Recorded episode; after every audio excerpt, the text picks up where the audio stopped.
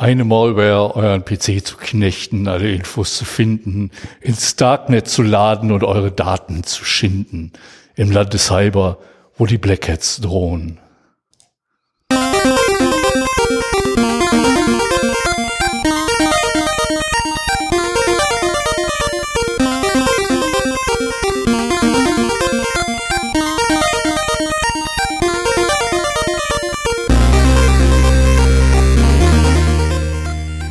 Zero Day, der Podcast für Informationssicherheit und Datenschutz.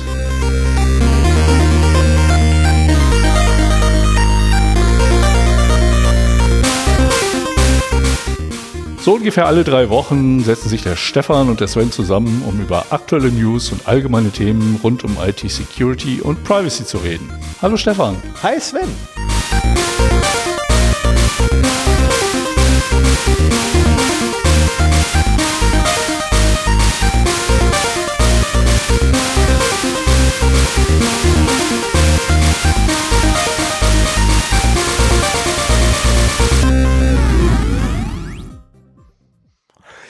Einen wunderschönen guten Morgen, einen wunderschönen guten Abend, eine wunderschöne gute Nacht, wann immer ihr uns hört da draußen.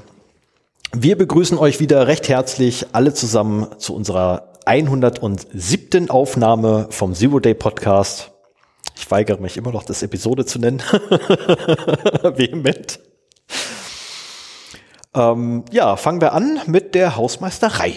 Ja, da ein kleiner Hinweis noch, weil die heute ein bisschen länger ist. Wer keine Lust hat, sich das anzuhören und gleich zu den Inhalten kommen möchte, wir haben Chapter Marks in eurem Podcatcher, könnt ihr dann einfach zu den entsprechenden Marken springen und die Sachen, die euch nicht interessieren, überspringen. Wir schreiben heute übrigens den 12.07.2023. Es tut mir leid, ich habe diesen Umstand völlig vergessen zu erwähnen. Ja, wir haben natürlich heute auch ein Datum für euch. So, fangen wir an. Ich weiß gar nicht, wo ich anfangen soll. Ähm, du hast ziemlich viel da. Ja, ich habe ziemlich viel reingeschrieben äh, und das ist auch irgendwie alles erwähnenswert. Irgendwo. Wobei die eine, die eine Sache zumindest wahrscheinlich für niemand wirklich interessant ist. Äh, aber, Was dich nicht davon abhält, ist trotzdem zu erzählen. Ja, weil ich mich einfach drüber gefreut habe. Das ist, äh, und damit fange ich auch gleich an. Ähm, es begab sich vor ewig Zeiten, dass ich ein, naja, ich bin halt ein kleines VB-Kitty und äh, es begab sich vor ewig Zeiten, als ich da gestanden habe und gedacht habe, so, oh, das wäre ja cool, wenn meine Oberflächen Animationen hätten, so was ich, ne? du drückst einen Knopf und dann fährt halt so das Menü auf und, und wieder zu und du hast so schöne Animationen, flüssige Übergänge drüber. Wäre ja schön, wenn man sowas mal hätte und habe festgestellt, das geht gar nicht so einfach in VB.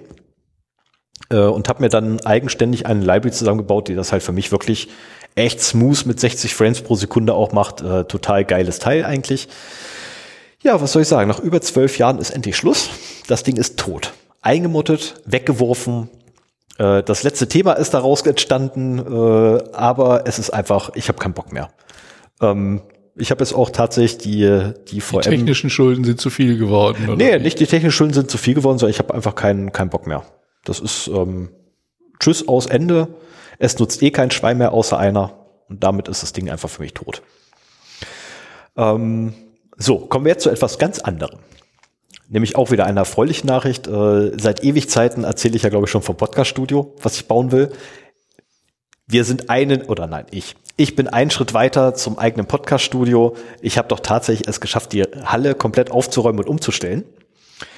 Und jetzt habe ich endlich den Platz freigeschaffen, dass theoretisch da drin bau bauliche Maßnahmen starten können. Was mich hindert, ist logischerweise Finanzmittel. Die sind halt für dieses Jahr schon komplett verplant, aber nächstes Jahr, nächstes Jahr äh, sind sie auf jeden Fall vorhanden. Dafür. Man sollte vielleicht dazu sagen, du hast eine Lagerhalle angemietet, in der du ein Podcaststudio oder ein, ein Bastelstudio einbauen willst. Ja. Ach so, ja, äh, ja, ich, ich habe das in irgendeiner vorherigen Episode schon ja. ewig Zeiten äh, mitgeteilt gehabt. Ja, ja, sollte man vielleicht nochmal erwähnen, ja. Also wie Sven gerade sagte, ich wiederhole das jetzt nicht nochmal. Ähm, und da war es halt so gewesen, dass durch äh, eine Wohnungsauflösung dort sehr viel Chaos drin war. Zusätzlich dazu hatte ich auch noch einen Untermieter gehabt, der jetzt nicht mehr vorhanden ist. Ähm, er hat mir jetzt die Schlüssel wieder zurückgegeben und äh, da stand das ganze Ding gerammelt voll und es sah ziemlich chaotisch aus. Und mittlerweile habe ich tatsächlich geschafft, die eine Seite komplett leer zu räumen, sodass nur noch eine Hälfte der Lagerhalle tatsächlich aktuell in Verwendung von Lagerhalle ist und die andere Seite quasi zur freien Verfügung wäre.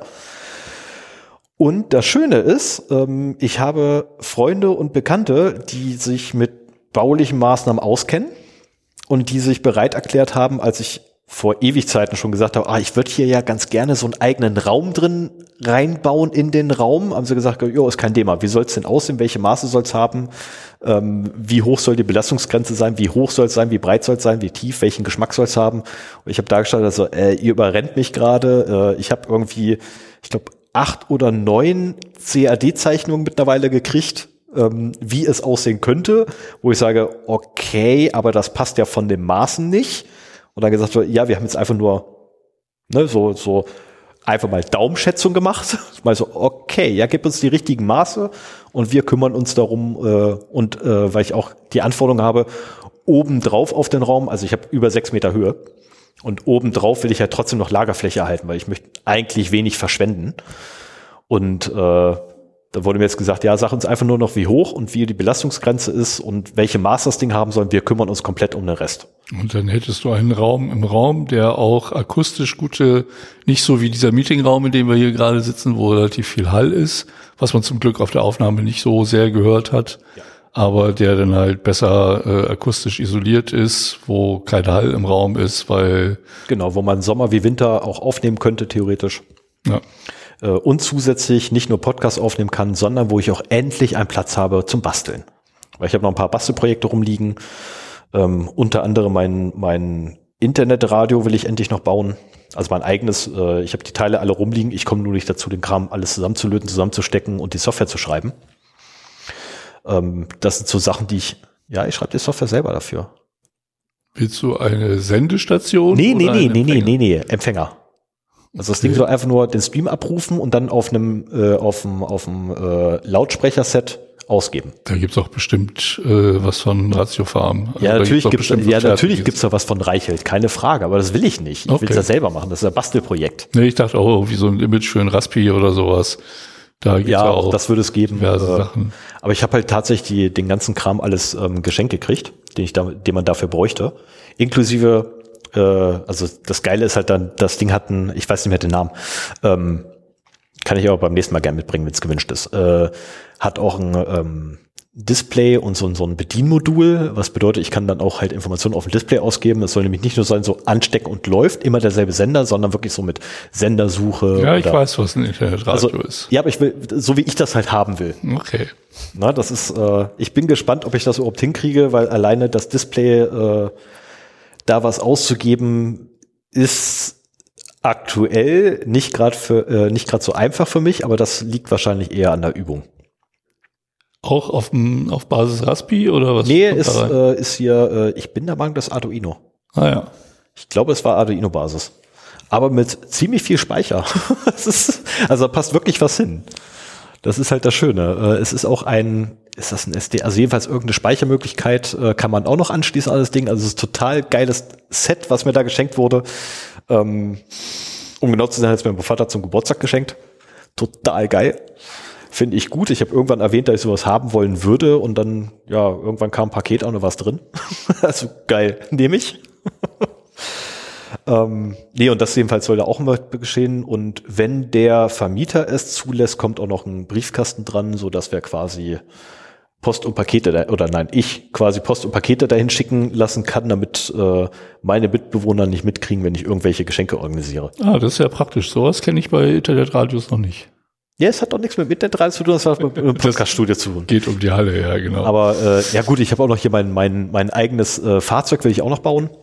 Ebenfalls auf Arduino-Basis. Äh, dafür habe ich schon die Stepper-Motoren, also ich habe Stepper-Motoren rumliegen, ich habe Servos rumliegen, ich habe äh, drei Brushless-Motoren rumliegen, extra dafür. Äh, Wir berichten dann in Folge 207 von äh, den Fortschritten dieser Projekte. Ich dachte jetzt 318. ähm, äh, ja, aber wie gesagt, ne, Geld, ja, das äh, muss halt erstmal alles warten. Dieses Jahr gab es andere Ausgaben, die wichtiger waren. Aber es kommt alles. Äh, ähm, also Anfang, also Baubeginn ist aktuell geplant mit so November rum. Mhm. Ähm, mir wurde jetzt gesagt, drei Monate ungefähr brauchen sie zum Aufbauen von allem, weil sie es halt nebenher machen. Okay. Na, die machen das halt dann immer nur am Wochenende und dann äh, aktuelle Planungen sind wohl irgendwie, was sind das hier, 10, 10 by 4 äh, Gott, wie heißen die denn im Deutschen? Was? So, so ein 10 by 4 äh, so, so ein Holzding sie. Ein Balken. Ja, genau, Holz, Holzbalken. Sorry. ist, ähm, also aus, aus, aus einem Holzgestell quasi, wie man das halt auch äh, Garagen oder äh, Carports baut. Gehe ich jetzt ja, mal von so aus. Eine Trockenbau, wie bitte? Geschichte. Trockenbau mit Holzständerwerk.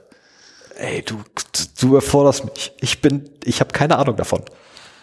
Ich habe keinen blassen Schimmer, was die da vorhaben. Ich, ne, ich kann nur wiedergeben, was mir so ungefähr hängen geblieben ist. ähm, und wer mit mir zusammenarbeitet, weiß, mein Gedächtnis ist manchmal nicht ganz so gut. Wenn es um nicht digitale Inhalte geht, vor allen Dingen. Ja, äh, so, das waren die beiden. Jetzt kommt noch der nächste Punkt, der ein wenig eher mich ärgert. Ähm, wir haben ja vor, in der letzten Episode habe ich ja berichtet, dass ich den Server umgestellt habe von, na, auf die aktuellste Version von Debian. Und äh, ja, seitdem läuft unsere Nextcloud-Instanz nicht mehr und sie weigert sich auch äh, zusammenzuarbeiten, weil man ähm, beispielsweise nicht die Dateien sieht, die da eigentlich liegen müssten. Äh, die werden nicht angezeigt oder man kann keine Dateien hinzufügen oder Ordner stellen. So. Es fehlt einfach dieses Plus-Icon. Ähm, und du hast eine Read-Only Nextcloud jetzt da drauf. Nicht mal das. Nicht mal das, weil du Eine kannst. leere Read-Only Nextcloud. Nein, du, also du, du hast zwar Dateien, die er dir irgendwie anzeigt, aber du kannst nichts öffnen, aber er zeigt dir auch nur die Recent-Files an. Nicht die wirkliche Ordnerliste, da kannst du machen, was, also total Schnodder, was da gerade abgeht. Ähm, und zusätzlich dazu dachte ich, okay, ist egal, die Web-Oberfläche, wer braucht die schon? Ne? Ich, hab, ich mache alles über einen Desktop-Client. Ja, der will sie nicht verbinden.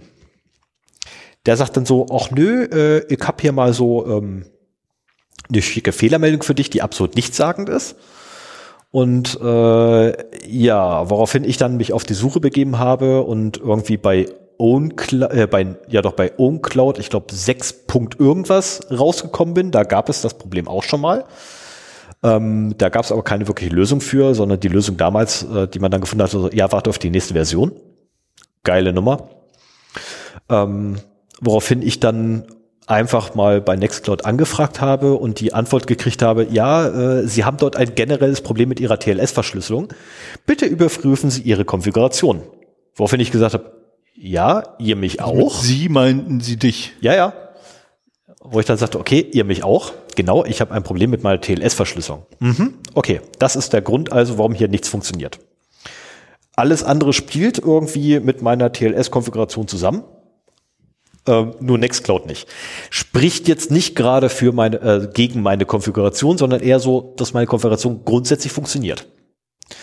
Ähm, dann habe ich noch so schön gehört, ja, äh, das handelt sich hierbei um einen Einzelfall. Und ich dachte so, äh, ja, das mag sein. Und dann ging das weiter mit, ähm, deswegen ist das nachrangig priorisiert. Okay. Gut. Sven guckt ja, mich gerade ganz wenn, kritisch an. Ich glaube, er erwartet, dass ich explodiere. Nein, ich nein, nein, nein, nein, nein. Aber wenn ähm, äh, du der Einzige bist, der den Fehler meldet, ist klar, dass sie sich nicht. Genau, kann ich, kann ich völlig nachvollziehen. Ähm, und dann gab es noch die geilste Aussage von allen. Ähm, ja, also wir haben das jetzt ausprobiert und bei uns läuft alles super. Und ich sage, ja, das hilft mir jetzt nicht, dieses verdammte problemlos zu werden. Aber ist das nicht genau das, was man immer hat, wenn man sich sehr in solche Sachen reinfuchst, dass man dann auf Probleme stößt, die man irgendwie nur selber hat und die man dann irgendwie gelöst kriegen muss. Also ich, ich fühle mich da auch an diverse Sachen erinnert, äh, die ich mal hatte. Und entweder habe ich es irgendwann aufgegeben oder ich habe dann irgendwann eine Lösung gefunden. Und sei es, dass ich das Ganze nochmal neu installiert habe. Aber ich glaube, das hast du auch schon gemacht, ne? Äh, ja, ich habe Nextcloud mittlerweile, ich glaube, 18 Mal komplett neu aufgesetzt. Ähm, das Einzige, was ich nicht neu aufgesetzt habe, war meine Konfiguration von PHP und äh, Apache. So, das wären jetzt so, so die einzigen zwei Sachen, die mir so einfallen würden ähm, die auch damit zusammenspielen würden äh, mit dem Vorkommnis, dass ich mir da einfach mal kurz eine VM geschnappt habe auf meinem lokalen System, da den ganzen Kram eingespielt, äh, installiert habe und festgestellt, okay, das läuft einwandfrei. Und ich dachte so, okay, irgendwas könnte eigentlich nur noch ein Konfigurationsproblem sein, theoretisch. Äh, und dann angefangen habe, die Konfiguration zu vergleichen. Und ähm, ich muss noch eine längere Analyse-Session machen, wo ich wirklich alle Konfigurationen, die irgendwie damit reinspielen, mir angucke. Äh, aber bisher habe ich tatsächlich nichts gefunden, was irgendwie dafür verantwortlich sein würde. Also ich habe sogar schon versucht, einfach die Config von, von der VM zu nehmen, auf dem Server einzuspielen. Das hat funktioniert. Ich bin erstaunt gewesen. Und selbst dann ging es nicht. Mhm. Woraufhin ich dann wieder Original-Config hingepackt habe, weil ich gesagt habe, okay, dann nicht. Dann habe ich die, äh, die Vormals-Config, also die alten Config-Dateien äh, von der Vorgängerversion von PHP und von Apache genommen, habe die eingespielt, weil sowas hat man ja rumliegen vor so einem Upgrade. Ne, macht man immer Backup. Auch damit ging's nicht. Ähm, wobei alles andere wieder lief, wo ich auch da, da stand, okay, irgendwas passt ja nicht. Also Aber davon, mit Containern willst du es immer noch nicht versuchen. Nein, ich will es eigentlich noch nicht mit Container versuchen, weil da müsste ich ja ein, ein, ein Unwort meiner Arbeitswelt äh, einführen und darauf habe ich keinen Bock. Ich will keinen Reverse Proxy. Ähm, naja, ich, ich bin noch dran. Mal gucken, wann ich das Ding wieder zum Laufen kriege. Ja. Ist zum Glück nicht so wahnsinnig wichtig, nur wir machen halt den Dateiaustausch hier bei den Aufnahmen über diese Nextcloud. Ich habe aber auch noch eine, über die geht's auch. Insofern ja, ich kann Stefan da noch ein bisschen rumbasteln. Ich habe zum Glück noch eine lokale Instanz auf meinem äh, Heimserver laufen, wo ich meine ganze Synchronisierung machen könnte. Ähm, wenn nicht der Nextcloud Client auf meinem Rechner jetzt der Meinung wäre, ich lasse dich kein Konto mehr hinzufügen. Ich könnte, egal. Also manchmal, manchmal könnte ich mich aufregen, aber nö, heute nicht mehr. Das ist durch. So, dann haben wir noch zwei E-Mails gekriegt, auf die wir mal eingehen sollten. Die eine ist leider etwas älter, vom 13.04. Äh, 4. Es tut mir furchtbar leid, dass es ewig gedauert hat. Ähm, da wurde uns die Frage gestellt, was sind personenbezogene Daten? Wo fängt's an? Wo hört's auf? Äh, was gibt es zu beachten? Wann müsste ich denn eigentlich meine Obrigkeit informieren oder wann müsste ich mich da rechtlich irgendwie absichern? Äh, und ja, ich paraphrasiere jetzt sehr stark den Inhalt und fasse extrem zusammen und kürze. Ähm, aber die Grundfrage ist ja letztendlich, wo fangen personenbezogene Daten an? Und wo, oder wo, wo fängt die Verarbeitung personenbezogener Daten an und wo hört sie auf? Ähm, das Ganze ist, ich bin der Meinung gewesen, von einem Entwick also von einem Softwareentwickler gekommen, da bin ich mir aber gerade nicht mehr ganz so sicher. Ähm, ich müsste jetzt die E-Mail aufmachen, weil ich logischerweise während der Aufnahme jetzt nicht machen werde. Äh, eine längliche Arbeit dazu oder eine längliche Antwort darauf müssten wir noch geben. Das sind wir auf jeden Fall schuldig. Äh, das wäre auch ein gutes Thema, glaube ich, für eine komplette Sendung. Weshalb wir das auf jeden Fall auch noch machen werden. Das schreit aber nach dem Namen Stefan. Ich habe es befürchtet. Aber ich, ich, dachte, ich dachte, dass die nächste E-Mail ist erstmal, na egal. Ja, ähm, auch. Ach Mann, ey. Ich, ich ahne schon, ich mache zwei Episoden hintereinander, verdammt. Dann verlieren wir wieder Hörer, das weißt du doch. Die hören alle nur dir zu, nicht mir. Ähm, aber äh, ich habe noch eine Kurzantwort, damit wenigstens endlich mal diese E-Mail äh, quasi beantwortet ist und nicht länger irgendwie auf, auf meinem persönlichen Pile of Shame rumliegt. Ähm, wenn man nämlich Angestellter ist und mit personenbezogenen Daten hantiert, in welcher Art und Weise auch immer, und sich nicht genau sicher ist, ob die Verarbeitung überhaupt rechtmäßig ist, dann gibt es einen total einfachen Weg, das für sich, also sich selbst zumindest rechtlich abzusichern, nämlich eine schriftliche Anfrage an den zuständigen Datenschutzbeauftragten beziehungsweise an den disziplinarischen Vorgesetzten, der es dann weitergeben muss, oder wenn beides nicht vorhanden oder nicht möglich, einfach an den Geschäftsführer, weil in letzter Instanz ist der Geschäftsführer zuständig. Ähm, damit schließt man übrigens dann auch sofort die Haftung ähm, aus aufgrund von, oh, ich habe den Paragraphen nicht zugeschrieben, verdammt. Äh, es gibt allerdings Paragraphen, äh, wo aufgrund von fahrlässiger Handlung eines Mitarbeiters ein Mitarbeiter äh, eines Unternehmens haftbar wird, wenn durch die fahrlässige Handlung des Mitarbeiters dem Unternehmen Schaden entsteht. So, abhängig vom Grad der, der Fahrlässigkeit, also von geringfügig bis, äh, bis, bis äh, hin zu grob fahrlässig oder Vorsatz sogar, ähm, ist dann wieder die Recht, nicht die rechtliche, die, ähm, was soll ich geschrieben, die monetäre äh, Strafbarkeit, letztendlich Haftbarkeit, Haftbarkeit, Haftbarkeit ähm, äh, eingestuft, wobei aus der Erfahrung heraus, nicht meine persönliche, sondern ne, Kollektiverfahrung, ähm, ist es bisher immer so gewesen, dass bei drei Monatsgehältern gedeckelt wurde. Was ja, die Haftung das tut aber schon ordentlich weh. Ja, drei Monatsgehälter tun richtig weh.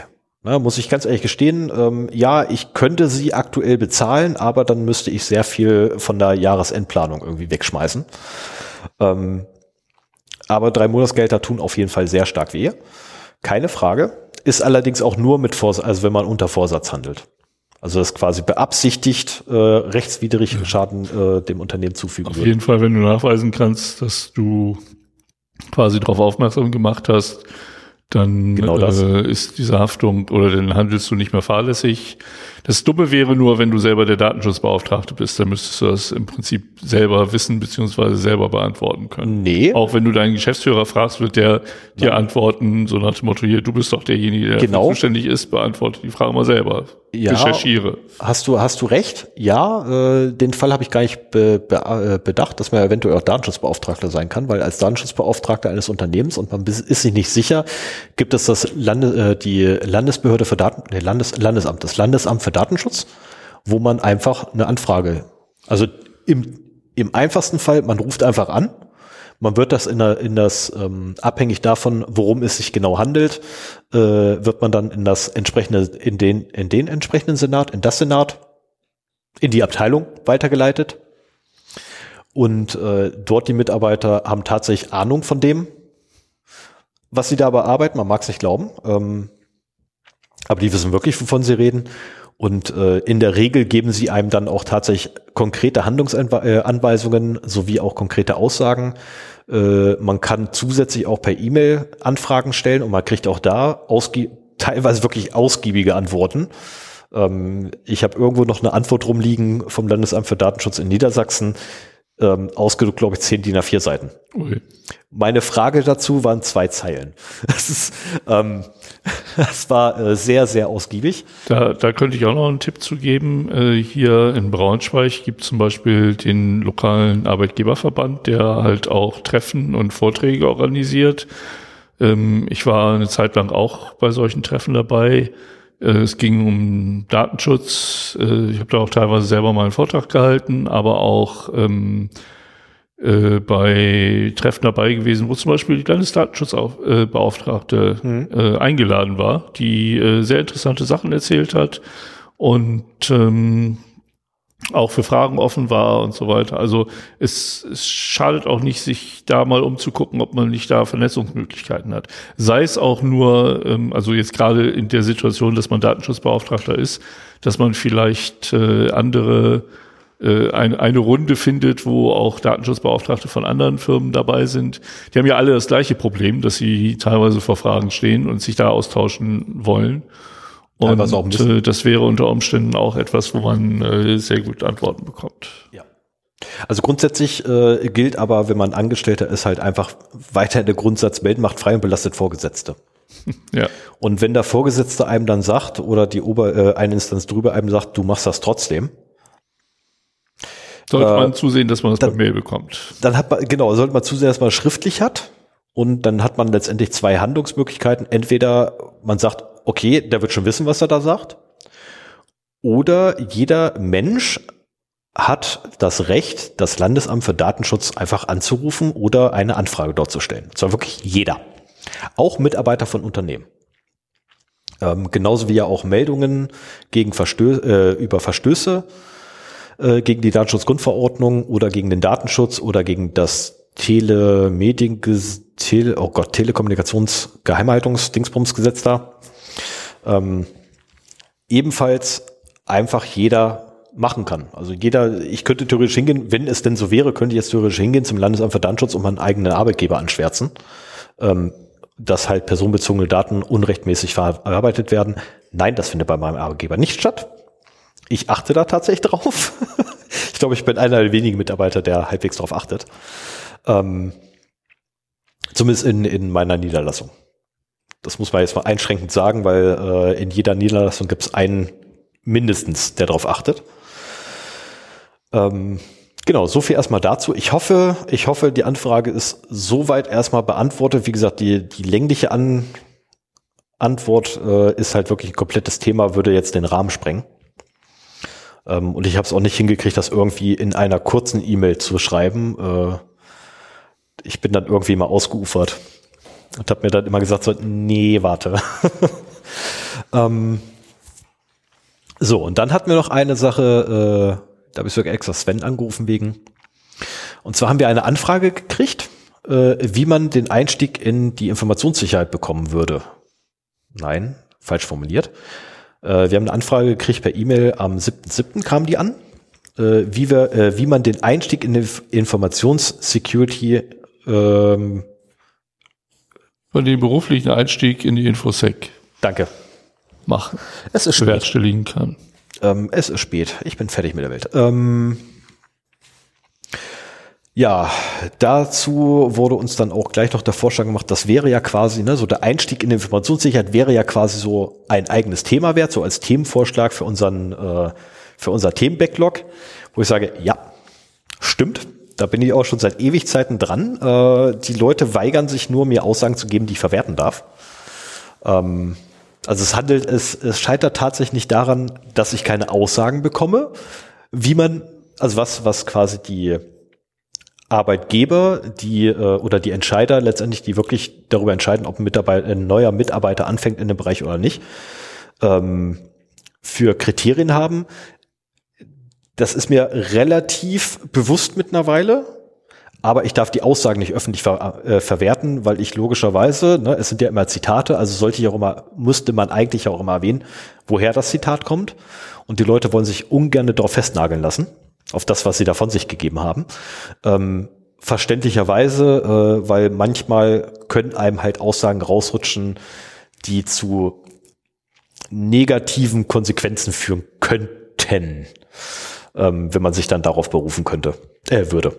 Und du möchtest jetzt quasi nicht nur aus deiner eigenen persönlichen Erfahrung berichten, sondern jemanden äh, als Interviewpartner zum Beispiel haben, der entweder Entscheider äh, ist. in einem Unternehmen solche Stellen vergibt. Richtig. Oder was ich auch vorgeschlagen hatte, dass man vielleicht mal mit einem äh, Headhunter spricht, der Genau. halt äh, die entsprechenden Kräfte vermittelt, weil der weiß auch relativ genau, wonach gesucht wird. Ja, wobei da aktuell noch das Problem ist, ich wüsste aktuell keinen Headhunter, den ich fragen kann. Ich kriege wöchentlich mehrere Anfragen von irgendwelchen Leuten, die im Bereich Infosec äh, Stellen zu besetzen haben. Ja, ich krieg komischerweise immer noch Anfragen äh, von Headhuntern wegen Datenschutz, wo ich aber auch äh, Ja, sage, einmal die im haben, Lebenslauf ja, das Problem ist aber, die haben mein Profil nicht gelesen. haben sie alle Das nicht, ist bei mir ähm, auch nicht. Na, also die, die gucken sich nicht mal teilweise die Stellen an, die, ich suchen irgendwie hatte oder die ich jetzt habe. schreiben die Leute an. Ähm, wo ich dann sage, äh, ganz ehrlich, dann brauche ich mit euch aber auch nicht reden, weil ihr habt dann auch letztendlich keine Ahnung, weil ihr habt nur Aufträge, bring uns einen, der Datenschutz kann. Ähm, und dann gehen die bei, bei Xing hin, geben in die Suche Datenschutz ein und alles, was kommt, schreiben die an. Ja. Ähm, nein, das sind nicht die Leute, mit denen ich reden möchte. Wenn, müsste man Leute haben, die wirklich gezielt Leute suchen, die nur Datenschutz machen. Also wirklich nur in dem Bereich gezielt suchen. Ja, also ich habe äh, immer mal wieder Headhunter, die auch von sich äh, behaupten, dass sie halt im Bereich Infosec äh, spezialisiert sind und so weiter.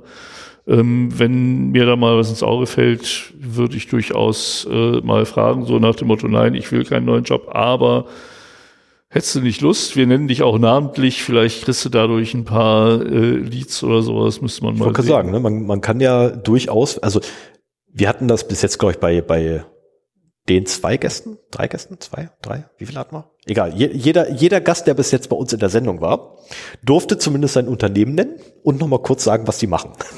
also so ein Eigenwerbeblock ist ja immer mit bei. Ja. Ähm, das ist, äh, ja, es gehörte, glaube ich, auch mit zu guten Ton einfach. Also wenn, ich- wenn ich mir schon einen Gast einlage, der von äh, einlade, der von einem Unternehmen kommt, ähm, dann soll der Gast wenigstens noch die Möglichkeit haben, sich selbst vorzustellen und dazu gehört zwangsläufig auch der Arbeitgeber.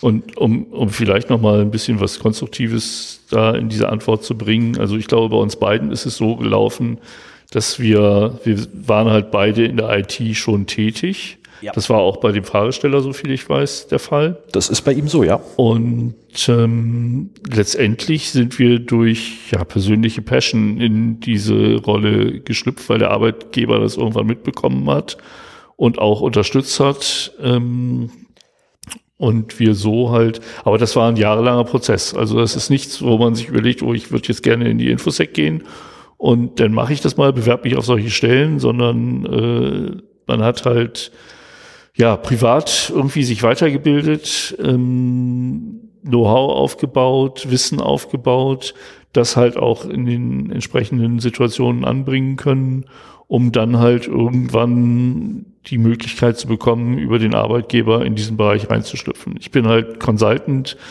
und äh, dann kamen halt auch Projekte, wo sowas eben relevant war und dann bin ich da halt reingesteckt worden. Yep. Und das ist Ähm, mittlerweile viele Jahre her. Wobei, als wir angefangen haben, Podcaster, da fing das auch beruflich an. Mhm. Vielleicht ein Jahr vorher oder so. Jedenfalls die anderthalb Jahre sogar vorher wurde bei Ja, so genau weiß ich das nicht mehr. Aber ähm, Also jeweils da fing das Es an hat bei mich- dir, richtig? es hat mich schon viele Jahre davor interessiert. Und insofern, also ich habe, ich interessiere mich für Infosec seit 2000 ungefähr, seit mein Server gehackt wurde. Und ich bin jetzt vielleicht seit zehn Jahren in der Infosec tätig. Also diese 13 Jahre waren das. Das kann auch schneller gehen, wenn man das zielgerichtet macht. Meine, meine Karriere war immer sehr äh, zufallsbetont. Aber man sollte sich auch überlegen, ähm, unter Umständen versaut einem auch das, das Hobby. Wenn man also Infosec irgendwie als Hobby betreibt, als Whitehead-Hacker oder so, sich in dem Bereich weiterbildet und dann irgendwann äh, meinetwegen als GRC Consultant äh, auch beruflich darin tätig ist und sich nur noch durch irgendwelche Standards durchkämpft und Controls äh, auditiert oder Maßnahmenpläne erstellt, dann kommt man auch irgendwann dahin, dass das vielleicht gar nicht mehr so toll ist und es einem das eigene Hobby versaut. Also das äh, sprich mit Leuten, die sowas machen. Äh, bei Reddit kann man äh, auch in einigen unter äh, Unterlases Subreddits Ja. Kann man äh, auch viel auch aus dem englischsprachigen Bereich lesen, wo auch viele Pentester berichten, so dass sie mittlerweile ausgebrannt sind und äh, keinen Bock mehr haben. Also für mich ist ja Pentesting eigentlich immer noch so die Königsdisziplin. Wenn ich es könnte, würde ich es gerne machen. Ähm, aber wenn du das dann mit dem Projekt, Projektzeitdruck ähm, im Nacken machst und Berichte schreiben musst und so weiter, dann kann es das Ganze auch äh, durchaus versauen. Deswegen, ich mache gerne meine ähm, privat so meine Schwachstellen-Scans und, und helfe den Leuten, ihre Server auf Vordermann zu bringen. Aber das ist halt alles so viel, wie ich möchte und ohne einen konkreten Vertrag und ohne eine Deadline und so weiter. Also ähm, wenn man in den Bereich möchte, ist es durchaus ratsam, vielleicht vorher mal mit ein paar Leuten zu sprechen. Auch hier ist vielleicht Vernetzung eine feine Sache. Ähm, sei es auf Mastodon Leute zu finden, auf Reddit äh, zu fragen oder einfach nur zu lesen, ähm, um raus, um vorher rauszufinden, ob es wirklich das ist, was man möchte. Und was ich festgestellt habe ähm, und auch tatsächlich öfter schon gehört habe, äh, tatsächlich nicht, nicht jetzt beruflich praktische Erfahrungen, sondern auch im Privaten halt schon praktische Erfahrungen zu sammeln, indem man sich, was ich, den, den, ist das Nessus? Nee, wie heißt denn der? Äh, Open Vars. Indem man sich zum Beispiel eine Open Vars Box hinstellt und einfach mal sein eigenes Netzwerk scannt. Nicht einfach so fremde Rechner, ähm, weil das ist wiederum strafbar aber halt dann quasi im eigenen Umfeld äh, schon mal Sachen macht und dann auch ähm, die Ergebnisse vor allem dokumentiert, damit man es wesentlich nachweisbar hat, notfalls. Ähm, eine ganz krasse Bewerbung, die mal jemand abgegeben hat, war wohl, dass er das Unternehmen, bei dem er arbeiten wollte, einfach mal gescannt hat. quasi einmal abgeklopft, was gefunden hat, das ausgenutzt hat und bei der Ausnutzung quasi seine äh, Bewerbungsunterlagen hinterlassen hat. Das kann gut gehen. Das kann Muss es aber gehen. nicht. Das kann allerdings auch voll nach hinten losgehen. Und zwar massiv, weil es ja äh, die Hackerparagraphen alle beide gleich trifft. Also da ist man komplett weg. Da ist ein kompletter Hackerparagraph drin. Ähm, da hätte man theoretisch auch eine rechtliche Handhabe gegen. Äh, aber das war, also ich persönlich musste echt schmunzeln, als mir das erzählt wurde. Und habe mir das Lachen wirklich verkneifen müssen, weil es so eine schräge Idee ist. Ähm, würde ich allerdings keinem empfehlen, das so zu machen. Aber auch solche Sachen gibt es. Weil früher wurde immer gesagt gehabt, mach deine, äh, deine Bewerbungsunterlagen so äh, kreativ wie möglich und versuch aus der Masse herauszustechen. Im Rahmen der Gesetze. Ne? Ähm, in dem Fall definitiv im Rahmen der Gesetze. Äh, ich meine, ich habe mal eine Bewerbung abgeschickt auf DIN A1. Ähm, hey, ich wurde eingeladen. ich habe auch eine totale Heulbewerbung abgeschickt, die quasi vor, vor Selbstzweifel nur so getrieft hat, mit voller Absicht. Auch da wurde ich eingeladen. Also solche Sachen können funktionieren, wenn man sie halt an der richtigen Stelle Hast du den Job gekriegt? Äh, ich wollte den Job nicht mal haben. Ach so. Okay. Also von daher, das passte schon. ich habe dann im Bewerbungsgespräch auch gleich gesagt gehabt, ähm, ich wollte einfach nur wissen, was sie ja so machen und was sie so für Leute sitzen und, äh, und auf der anderen Seite mal gesagt, ja, wir wollten eigentlich auch nur wissen, was für Menschen solche Bewerbungen schreiben. und ich sage, ja, sehen Sie sie. Leute, die bei Ihnen nicht anfangen wollen. Ähm, war eine schöne Zeit damals. Ich muss auch einmal zurückgreifen. Äh, du hattest eben OpenVAS, den, den Vulnerability Scanner erwähnt. Ähm, ich, so Vulnerability Scans sind durchaus eine Sache, die man gut halt im eigenen Netzwerk auch probieren kann, auch mit äh, äh, VMs, die halt auch Schwachstellen aufweisen, so dass man da auch was findet. Ähm, es gibt eine Folge von uns, die kannst du ja während ich rede mal raussuchen, äh, Schwachstellen-Scans mit OpenVAS, wo auch beschrieben wird, äh, wie das gemacht wird. Mittlerweile benutze ich auch Nessus Essentials öfter mal. Ähm, die haben beide ihre Vor- und Nachteile. OpenVAS erlaubt einem halt eine größere Anzahl von IP äh, Nummern zu scannen, aber dafür ist der Community Feed um einige äh, Schwachstellen ärmer als der professionelle Feed, den man halt nur kaufen kann. Bei Nessus Essentials ist es so, dass man den vollen Feed bekommt, aber dafür, ich glaube, nur 16 IPs scannen kann. Ähm, und auch, also was ich halt dann mache, wenn die 16 aufgebraucht sind, dann starte ich mir halt neue ähm, eine neue VM mit einem, einer neuen Lizenz und kann dann halt wieder mehr machen. Aber ja, das ist für privaten Gebrauch ist das, ist das okay. Ähm, aber das ist halt keine Lösung, um es halt beruflich einzusetzen. Aber man kriegt da ja auch Ergebnisse und welche Schwachstellen gefunden sind. Und wenn man sich dann mit den Schwachstellen beschäftigt, äh, lernt man halt auch wieder eine ganze Menge darüber und, und lernt die auch zu bewerten, weiß, was äh, das äh, Concurrent CVSS Scoring System Concurrent, nee, also das C weiß ich nicht mehr, Vulnerability Scoring System, CVSS, Common, äh, Common. Ja genau, das Common Vulnerability Scoring System, äh, das halt die Kritikalität von Schwachstellen bewertet und so weiter. Also da kann man auch eine ganze Menge draus ziehen. Und äh, ja, dann die Augen offen halten nach Jobgelegenheiten. Ich glaube, wenn man das übers Knie bricht und das einfach nur machen will, um aus seinem alten Job rauszukommen oder einfach da rein will, ohne dieses Vorwissen zu haben, ist es schwierig. Ich habe halt auch schon in Einstellungen oder in Jobs Leute eingestellt und äh, nicht jeden genommen, der sich beworben hat. Aber ähm, wenn man, also für mich ist immer wichtig, dass die Leute eine Passion mitbringen, dass die halt, dass man merkt, die haben Bock auf das Thema, die interessieren sich dafür, die bilden sich weiter und äh, dann kann man auch mal eine Juniorrolle annehmen und äh, sich dann halt innerhalb der Firma weiterentwickeln. Aber ich habe auch da eine, eine ganz untypische Karriere hingelegt ähm, und eigentlich bin ich auch immer noch nicht so richtig da, wo ich hin will. Ah, da kommst du noch hin. Ja, also, mal gucken. Aber die Aussage, dass man Passion mitbringen muss, äh, habe ich tatsächlich öfter gehört.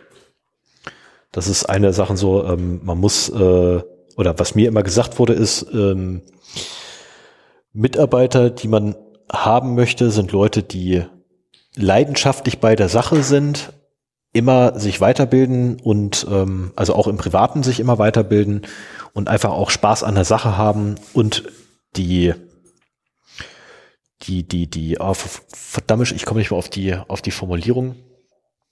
Äh, und die auch, ja, ich paraphrasiere es jetzt, weil ich nicht mehr hinkriege, das Original zu zitieren. Ähm, und die auch halt den Anreiz haben, für sich selber halt auch richtig was zu reißen. Also sprich, irgendwo wirklich dann für Kunden was verbessern wollen oder äh, was ich, die nächste Zero-Day-Lücke irgendwo aufzumachen. Und ja gut, da, da musst du dann aber schon ziemlich tief drin sein. Da das ist ja auch eine Frage, wie technisch du werden willst. Ne? Ich meine, ja. also so allgemeines Wissen ist immer hilfreich, aber ähm, in der Infosec kann man extrem in die Technik äh, ableiten ja, du oder du bleibst halt mehr so auf einem Management-Level. Oder gehst in den Administrativen. Da gibt's auch haufenweise Sachen. Ne? Also das, das Problem ist ja auch bei der Infosec, das ist einfach so ein weites Feld. Ja. Ne, das zieht sich ja wirklich vom Management bis runter zur, zur Administration hin. Ähm, bis hin zur, ja, äh, bis hin zum Perimeterschutz. Ne, es ist, wo man hin möchte, muss man selber für sich erstmal definieren. Aber ähm, die Gelegenheit war eigentlich nie so günstig wie jetzt. Also es werden immer Leute gesucht. Genau und das. im Zweifelsfall vielleicht ein paar mehr Bewerbungen schreiben ich wollte sagen, also dass man ein Unternehmen findet, das vielleicht auch bereit ist, einen auf diesem Weg zu unterstützen. Ich wo, wo man sieht, so der hat Bock da drauf, aber er weiß noch nicht so viel.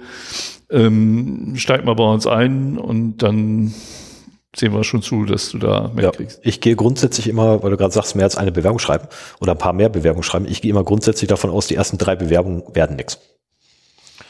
Das und also ne, ich, ich kenne jemanden, der äh, aus einem komplett anderen Bereich zum TISAX-Berater geworden ist. Das hat mich auch extrem gewundert. Hat man denn nicht sogar eine Sendung? Nee. Nee, okay. Ah, schade. Ich dachte, das wäre Dings gewesen. Nee, nee, nee, war. Da haben wir vergessen. Nee, nee, das ist jemand ganz anderes. Aber ähm, als ich dann gesehen habe, dass äh, mhm. sie dahin gewechselt ist, war ich sehr erstaunt, weil sie halt eigentlich beruflich da keine Berührungspunkte gehabt hat. Aber auch sowas wird halt gesucht. Äh, TISAX ist halt so der Sicherheitsstandard der Automobilindustrie, markenübergreifend. Und äh, alle Zulieferer der Automobilbranche müssen halt mittlerweile äh, TISAX-Label haben. In Deutschland? Nicht nur in Deutschland. Wir hatten auch schon Anfragen aus China zum Beispiel. Hm. Und insofern, ja, wenn du. Haben halt, die mit halt Deutschland zusammengearbeitet? Weil anders ja. kann ich mir das nicht erklären. Ja, ja, ja. Die arbeiten dann halt für Volkswagen Deutschland ja, oder Audi. Ich wollte es gerade sagen, weil das ist ja Verband der Automobilindustrie, ist ja nur Deutschland. Ja. Nee, nee, aber ähm, und da werden halt auch viele Leute gesucht und da unter Umständen findet man dann auch die Möglichkeit, äh, dass man halt eingestellt wird und dann im Unternehmen da, dazu ausgebildet wird. Also die Möglichkeiten sind vielfältig. Ich glaube, um, um das mal abzuschließen, Passion ist wichtig äh, privates Engagement und ein wenig Glück. Oder noch mehr Passion und noch länger warten, wie bei mir. ja. Na, wobei ein bisschen Glück war auch mit bei. Ja, klar. Immer. Ein bisschen Glück war auch mit bei. Hat mir vorhin das Thema, ne? Glück ja, ist irgendwie genau. der treibende Faktor in meinem Leben. Guti, dann wollte ich sagen, kommen wir mal zu den Datenverlusten des Tages. Ja, dann fange ich mal an. In der letzten Sendung habe ich erzählt, dass Toyota einen äh, Datenverlust hatte, wo Millionen von Kunden betroffen waren und mit einer äh, Lücke, die zehn Jahre offen gestanden hat. Und oh Wunder, Toyota hat jetzt wohl äh, aufgrund dieses Datenverstoßes mal seine Systeme überprüft und festgestellt, oh, da haben wir noch eine. Ähm, diese Lücke betrifft nur äh, 260.000 Autobesitzer und innen. Und äh, da geht es auch wieder um zwei falsch konfigurierte Cloud-Dienste. Und diese Lücke war allerdings nur über einen Zeitraum von sieben Jahren offen. Ach nur. Also. Das ist ja, das ist ja kurz. ja, heftig. Der Toyota denkt halt langfristiger. ist, also für die ist das quasi nix. Ja, also wieder ähnliche Geschichte. Es steht natürlich nicht dabei, was für Cloud-Dienste da betroffen waren. Aber ich vermute mal, dass die nach diesem großen Daten Datenverlust wirklich mal eine Initiative bei sich gestartet haben, um äh, ihre Systeme zu prüfen. Das haben wir auch bei anderen Autoanbietern durchaus äh, schon beobachten können. Und äh, diese Lücke war vom Oktober 2016 bis äh, Juni diesen Jahres offen. Und äh, Informationen, die verloren gegangen sind dabei, waren Telefonnummern, E-Mail-Adressen und Fahrzeugkennzeichen. Hm. Und da kann man schon durchaus was mit anfangen. Und was sagt der Automobilhersteller dazu noch zusätzlich? Es waren keine Finanz- oder Fahrzeugstandortdaten betroffen. Fahrzeugstandortdaten ist neu, aber dieser Zusatz, so, es waren keine Finanzdaten betroffen, die hat man bei solchen Sachen immer, als wenn das das einzig Schlimme wäre, was da passieren könnte. Ja, Fahrzeug, also die Betonung allerdings von Fahrzeugstandortdaten, also sorry, aber das ist ein überspezifisches Dementi. Ähm, das lässt zumindest den Schluss zu oder die Überlegung zu, ob es sich eventuell um äh, mobile Dienste des Fahrzeugs handeln könnte. Nee, es waren ja nicht betroffen. Das ist, ähm, ja, aber wenn die, wenn die Standortdaten explizit ausgeschlossen werden, dass die abhandengekommen sind, dann äh, es könnte also ein Schelm, wer da Böses beidenkt. Ne, überspezifische Dementi, äh, wissen wir alle, sind immer zweischneidiges Schwert.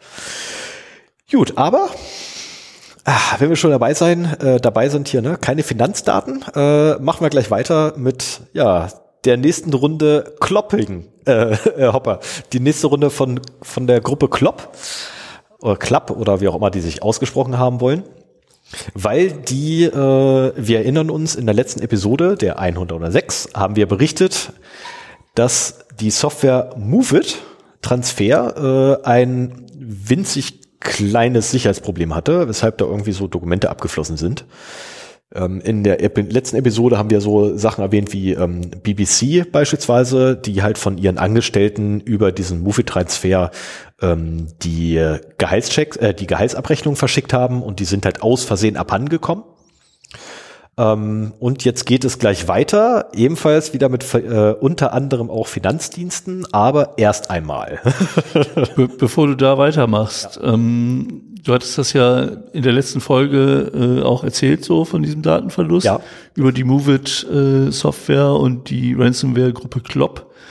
Und äh, kurz nach der Sendung wurde halt nochmal veröffentlicht, dass wirklich die, also die, die Ransomware-Gruppe hat die ähm, Betreiber der Movit, also die Kunden von Movit aufgerufen, sich bei denen zu melden, um Verhandlungen zu starten. Um Verhandlungen zu starten, weil die irgendwie wohl so viele Opfer hatten, dass sie selber nicht so ganz damit klarkamen, jedem jetzt eine Ransom äh, ja, da, also wenn, wenn wir schon beim Notice Aufarbeiten sind, wenn wir zum, schon bei Wiederholen von der letzten Episode sind, ähm, sie haben auch des Weiteren äh, beteuert, dass sie ja sämtliche ähm, staatlichen und sicherheitsrelevanten ähm, Daten entfernt haben.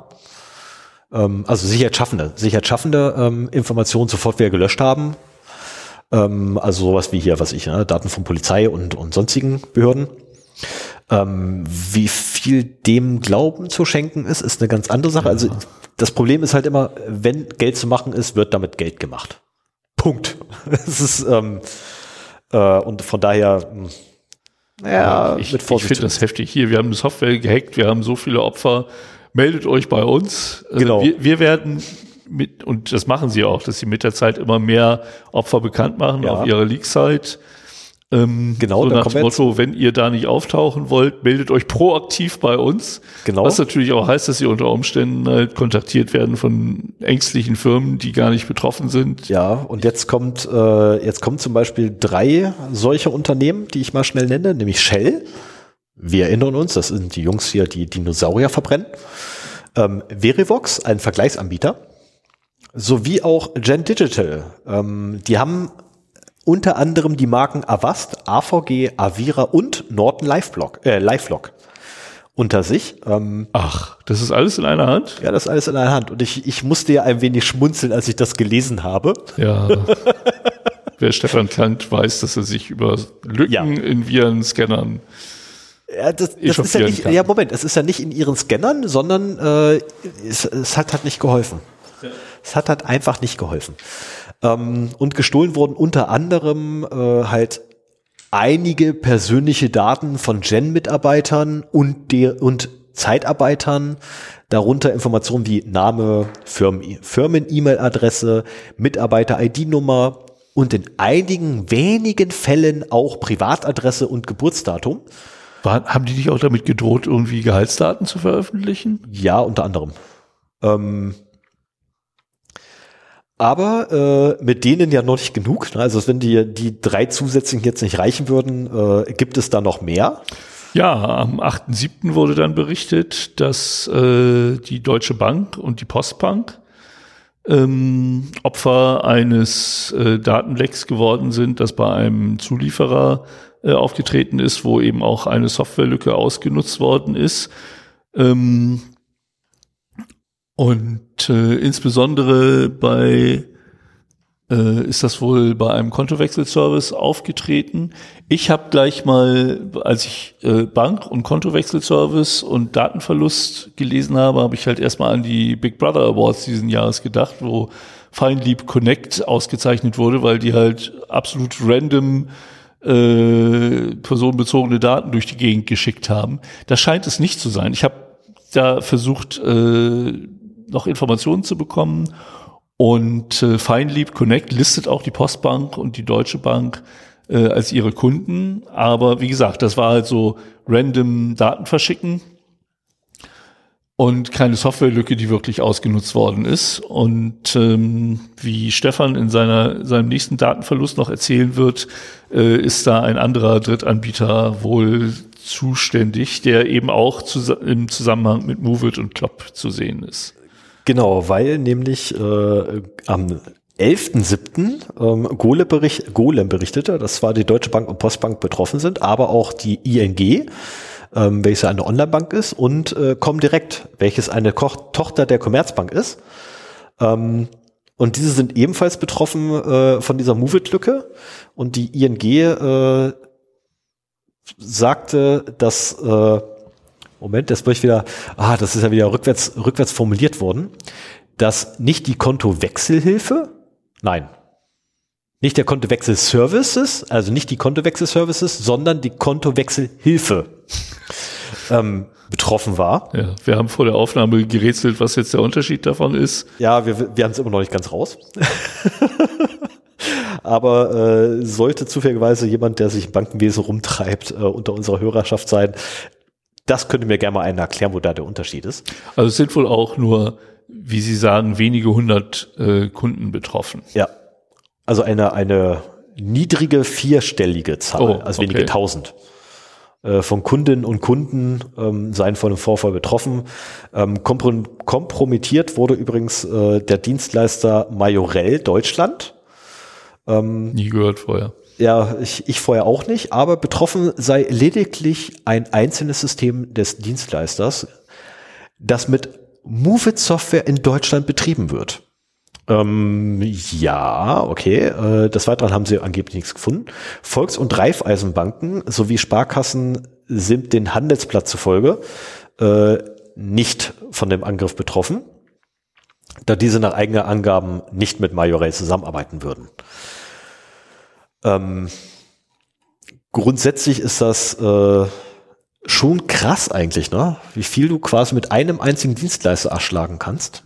Ja, wenn der so eine marktbeherrschende Stellung ist, hat. Ähm, ja, und dann vor allem letztendlich, es ist ja nicht, nicht mal, nicht, nicht mal Majorell Deutschland ist das, was ich so krass finde, sondern wirklich, du hast diesen einen Dienstleister Move Transfer, der von Progress, Progress, ach, ich kann heute nichts mehr, ne? Äh, Progressive äh, äh, betrieben wird und oder angeboten wird und der auch damit wirbt, dass ja der Versand von Dokumenten damit sicher möglich ist, ohne Einblick von Dritten ja. in die Dokumente.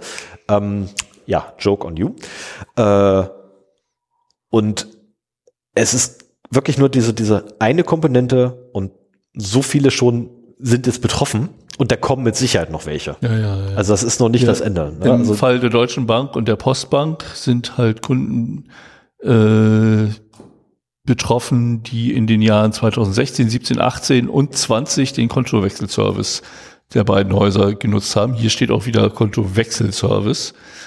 Ähm, und äh, die Daten, die halt da abgeflossen sind, Vor- und Nachname sowie IBAN der Bankkunden. Ja. Und es wird halt dazu gesagt, so, das reicht schon, um äh, Lastschriften vorzunehmen. Richtig.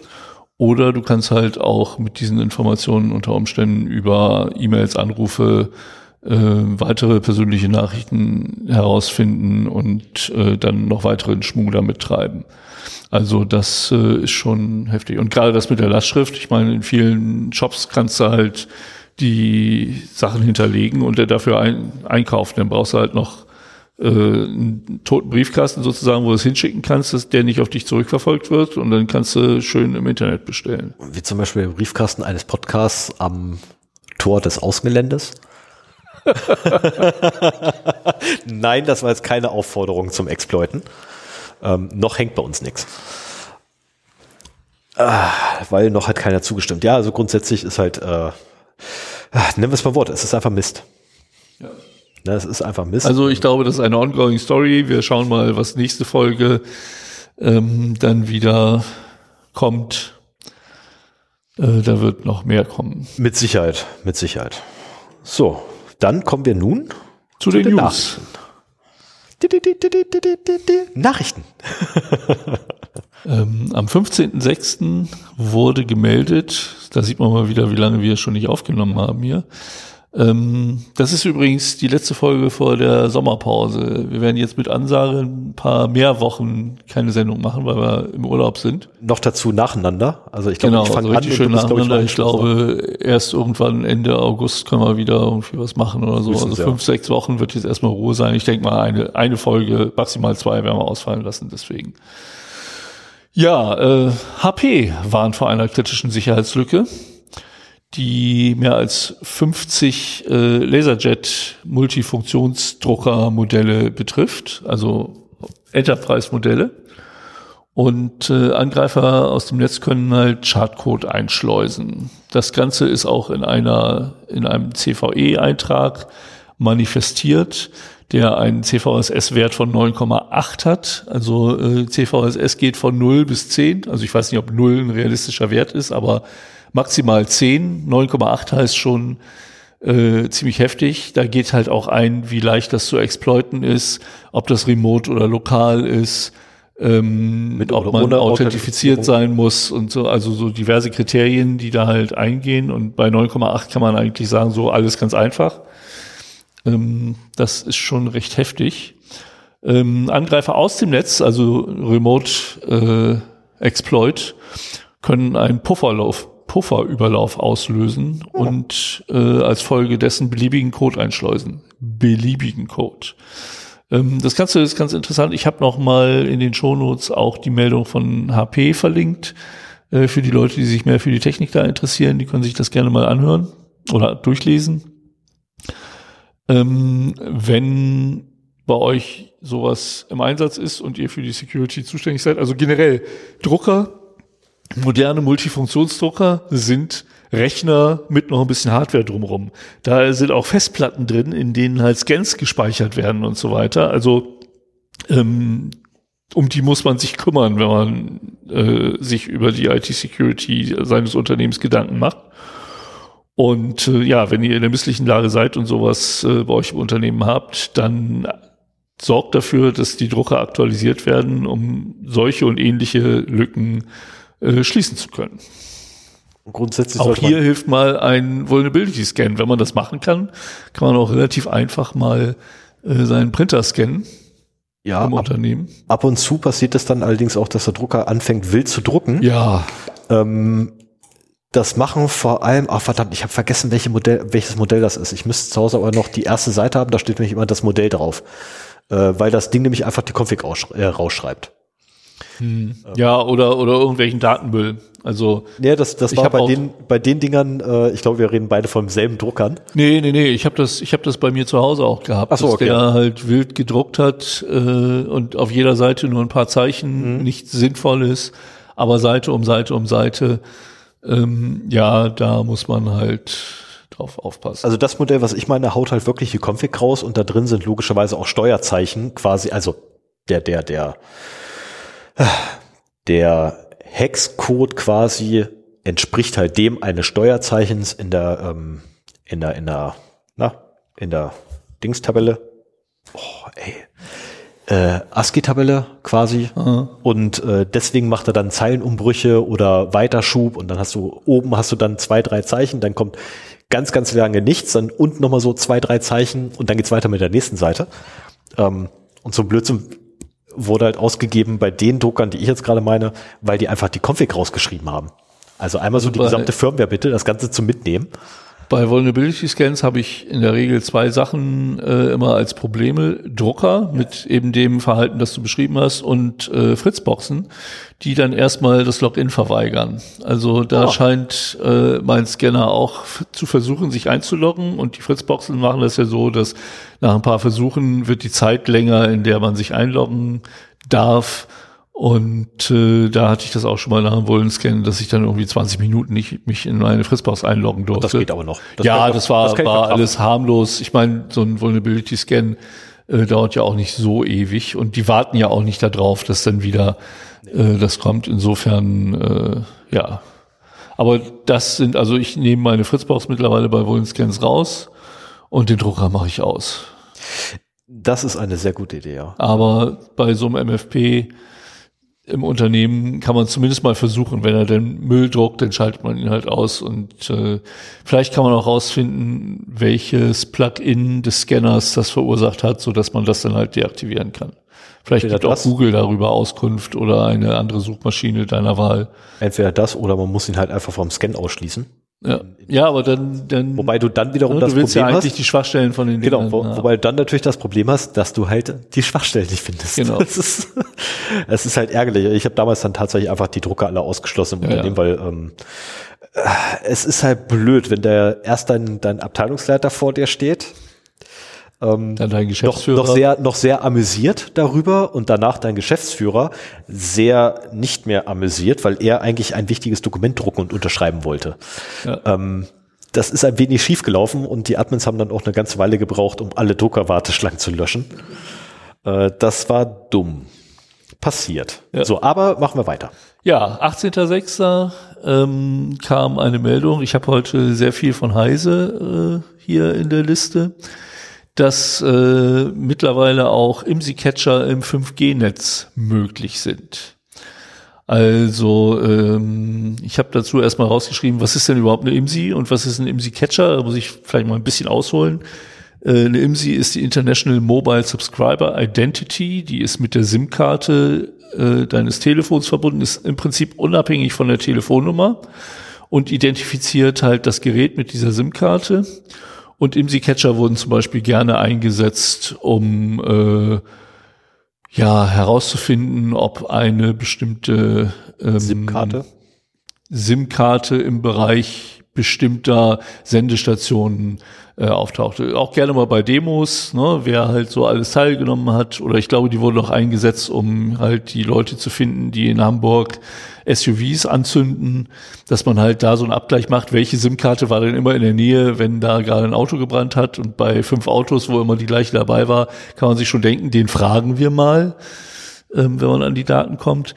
Ähm, das war bisher eigentlich so, dass äh, man höchstens über eine Downgrade-Attacke Jetzt habe ich schon beides erklärt. Also über eine Downgrade-Attacke dann äh, die, an die IMSI kommen konnte. Also wenn man im LTE-Netz war oder im äh, GPRS-Netz, also G1, G2, G3 oder G2, G3, G4, ich bin durcheinander, egal.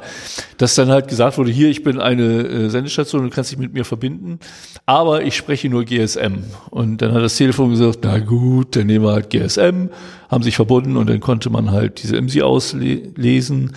Ähm, ich habe noch eine andere Quelle in den Shownotes verlinkt, wo halt auch ein äh, Vortrag vom 36C3 von 2019 beschreibt, wie man einen ähnlichen Angriff auch bei 4G-Mobilfunk machen kann. Und jetzt äh, 5G war ja eigentlich so gedacht, dass da mit Authentifizierung und Verschlüsselung gearbeitet wird und dass das nicht mehr möglich ist. Aber auf der, und jetzt kommt der weltgrößten Überwachungsmesse ISS World in Prag wollen wir nicht mal eine äh, Dienstreise mit unserem Podcast machen? Ich habe davon noch nie gehört, die ISS World in Prag. Ich fahre Freitag nach Prag. Ah ja. Kurzzeitig, ja, ich muss da was abholen. Ja gut, aber, aber da wird die gerade nicht stattfinden. Also nee, da wurde auf jeden Fall ähm, ein äh, Vortrag von der CITES gehalten. Ach du Scheibe. Die können ähm, was? über ihre Methode, mit der sich die Sicherheitsmechanismen von 5G-Netzen aushebeln lassen. Aber ähm, auch diverse Firmen, Uti Marco in Aachen, Rode und Schwarz in München hatten Vorträge da, wo sie halt ihre äh, IMSI-Catcher unter 5G vorstellten und äh, eine Münchner Firma Trovicor bietet solche Geräte bereits an. Also das scheint mittlerweile in der äh, Sache Common Knowledge zu sein. Allerdings dieser Vortrag vom CITES war wohl nur für äh, behördliche Stellen. Also so interessierte Podcaster waren da nicht zugelassen. Da gibt's anscheinend zwei verschiedene Tickets für diese Veranstaltung. Wir müssen uns da mal schlau Trotzdem, ich wollte sowieso immer mal nach Prag. Ne? Also und äh, Ja. Warum nicht? das wäre natürlich äh, etwas Interessantes. ich hätte auch eine Unterkunftsmöglichkeit für uns. Ja, das habe ich mir schon fast gedacht. ich kenne ja irgendwie überall Leute. Also auch 5G ist mit IMSI-Catchern äh, möglich. Allerdings muss ich dazu sagen, das heißt bei 5G nicht mehr IMSI. Das ist der Fun-Fact von dieser Nachricht. Ähm, die IMSI in 5G heißt nämlich SUPI. Subscription Concealed Identifier. Also äh, das ist ein bisschen was anderes als die IMSI, äh, aber eben auch so ein Identifier und äh, den Namen SUPI fand ich klasse. Ja, der ist, der ist supi. Der supi. Ja, machen wir weiter. Am 24.06. wurde berichtet, dass sich LastPass-Users darüber aufregen, dass sie ähm, aus ihren Vaults ausgeschlossen waren. LastPass ist halt ein kommerzieller Passwortmanager, ich glaube Closed Source. Äh, ich habe den auch eine Zeit lang genutzt. Ist halt cloud-basiert und ähm, ist aber auch in der Vergangenheit durchaus mit Sicherheitslücken aufgefallen, so viel ich weiß wenn ich das richtig in Erinnerung habe. Und äh, da gab es halt massive Anmeldeprobleme, weil äh, das Unternehmen ein äh, Sicherheitsupgrade gemacht hat ähm, und deswegen die Multifaktor-Authentifizierungseinstellungen zurücksetzen müssen. Nur ähm, wurden halt die Benutzer dann ausgeschlossen, weil sie um ihre Multifaktor-Einstellungen ändern zu können, sich per Multifaktor-Authentifizierung erstmal identifizieren mussten, was natürlich nicht ging, weil sie ja ihre Multifaktor-Einstellung ändern mussten. Und äh, das ist jetzt keine Sicherheitslücke oder sowas, aber die landeten quasi damit äh, in einer Endlosschleife und haben damit halt keine Möglichkeit gehabt, mehr auf ihren Vault zuzugreifen. Für mich ist das wieder ein Plädoyer. Ähm, auch dazu gibt es eine Folge äh, vom Zero Day Podcast. Äh, welchen Passwortmanager soll ich denn nun nehmen? Wir hatten damals ähm, Keepers oder Bitwarden empfohlen oder ich hatte es empfohlen. Ich weiß nicht, ob du bei Bitwarden so mitgehst. Äh, nein, er schüttelt den Kopf. Nee, jetzt zwangsläufig, weil es ja äh, cloud-basiert. Ja, ist Cloud-basiert, aber naja, egal. Brauchen wir. Wer, wen das interessiert, äh, inklusive wahrscheinlich Stefans Einwände, äh, kann die Folge gerne nachholen. Vielleicht sucht die Stefan jetzt mal eben raus und tut die in die Shownotes. Ich, ich habe jetzt gerade erstmal die, die CVEs rausgesucht für LastPass. Ach so, okay. Oder die Übersicht davon. Ah ja, und ähm, 80% übrigens Bypass Something und 20% Denial of Service. ah ja, okay. Ja, auch Denial of Service ist natürlich ätzend, wenn du nicht an deinen Passwortmanager rankommst, ne? Ähm, also das, die Königsdisziplin ist Keepers. Ich habe aber, ich habe aber persönlich Verständnis dafür, wenn das für Leute zu komplex ist, gerade wenn man das mit Synchronisierung und über verschiedene Betriebssysteme einrichten möchte und so weiter. Ähm, und LastPass ist eigentlich auch gar nicht schlecht, aber vor dem Hintergrund würde ich weiterhin davon abraten und sagen, hier, nehmt Keepers oder wenn euch das zu kompliziert ist, Bitwarden, damit seid ihr noch am besten dran. Aber wer wirklich Wert auf Sicherheit legt, ist, glaube ich, mit Keepers wirklich da auch am besten beraten. Da hat man auch alles in der, in der Hand, das ist schon eine feine Sache. Auch wenn Keepers halt auch in der Vergangenheit, da haben wir auch drüber berichtet, ähm, mit hatte, ja. äh, Pro- Sicherheitsproblemen aufgetreten ist. Und diese Sicherheitsprobleme bei Keepers bezogen sich halt auf lokale Exploits. Aber wir werden heute noch im Themenbereich äh, hören, dass ja, das auch nicht so ein unbedingt unrealistisches Szenario ist. Nee, grundsätzlich nicht. Immer ganz ehrlich, vor einmal auf dem, auf dem, auf dem Hacker-Treffen äh, mit deinem Notebook. ja, mu muss ja gar nicht das sein. Ähm, also allein da schon kannst du durchaus Probleme kriegen im Anschluss. So. Hatte ich auch, als ich das erstmal auf dem CCC, äh, auf dem C3 war. Äh, Hattest du auf einmal ein, ein ich mich auf ein äh, böses WLAN connected. Oh. Da stand Freifunk. Freifunk Hamburg. Da verbindet man sich doch. Nee. Okay, Bis machen wir mal weiter. CCC, ja, macht ja, man das ja, nicht. mittlerweile. ah, herrlich. Dann kommen wir noch zu einer News vom 29.06. Wir nähern uns der Jetztzeit. Ähm, und zwar geht es um die Oak Park and River Forest High School in Illinois. Dort äh, wurde den Eltern, also High School ist dann ja irgendwie in Amerika nicht das, was Hochschule bei uns ist, sondern mehr so Sekundarstufe und so weiter. Auf jeden Fall wurde dort den Eltern mitgeteilt, dass während eines Sicherheitsaudits das System aufgrund eines unerwarteten Herstellerfehlers das Passwort jedes Schülers zurückgesetzt hat, so dass sich die Schüler nicht mehr bei ihren, und jetzt kommt's, Google-Konto anmelden konnten. Hä? Ja, das war auch meine Reaktion. Also meine Vermutung ist, dass diese Highschool so ein Corporate Google Account hat, dass die Kids da alle ein Google-Konto haben, das aber von der Highschool verwaltet wird. Ne, du kannst ja auch, ich weiß nicht, wie das heißt bei Google, aber du kannst ja Google-Accounts für Unternehmen machen. Um Himmels Willen, jetzt wird's wild, ey.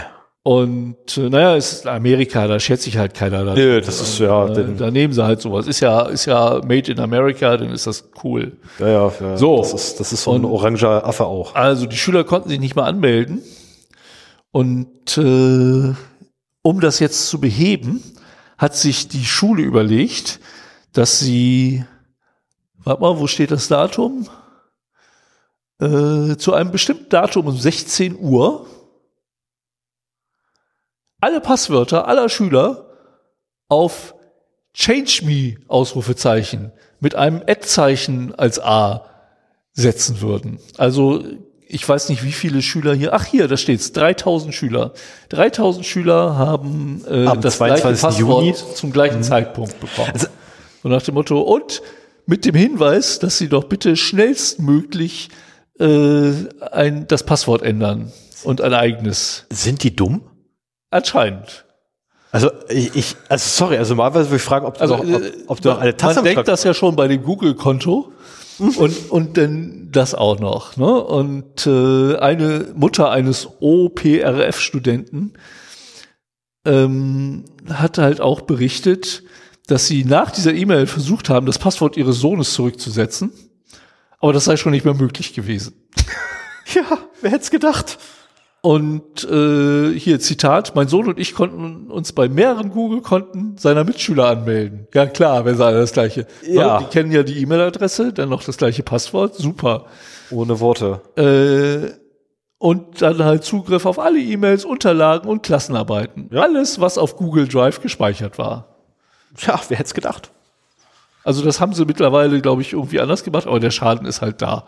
Und ich meine, in so einer Schule, wer ist da nicht von den Schülern mal neugierig, wenn er das mitgekriegt hat und guckt mal äh, in ein anderes Konto oder wenn er das ist so Cybermobbing par excellence, denn so, den mag ich nicht, da ändere ich jetzt erstmal das Passwort und dann kommt er nicht mehr in sein Google-Konto. Ja, ja. Genau, und zusätzlich lösche ich noch alles, was da ist. Ja, das wäre. Äh, das ist. Ähm, oder ja. lade es erst runter und schicke ihm und äh, hinterlasse eine Ransomware-Nachricht. Äh, nee, gar nicht mal, sondern ich schicke das einfach an alle anderen. Oder so. Was also ich da gefunden habe. Es gibt also, so viele Szenarien, die man um sich Himmels Willen, ey. Also, also wer, wer das gemacht hat.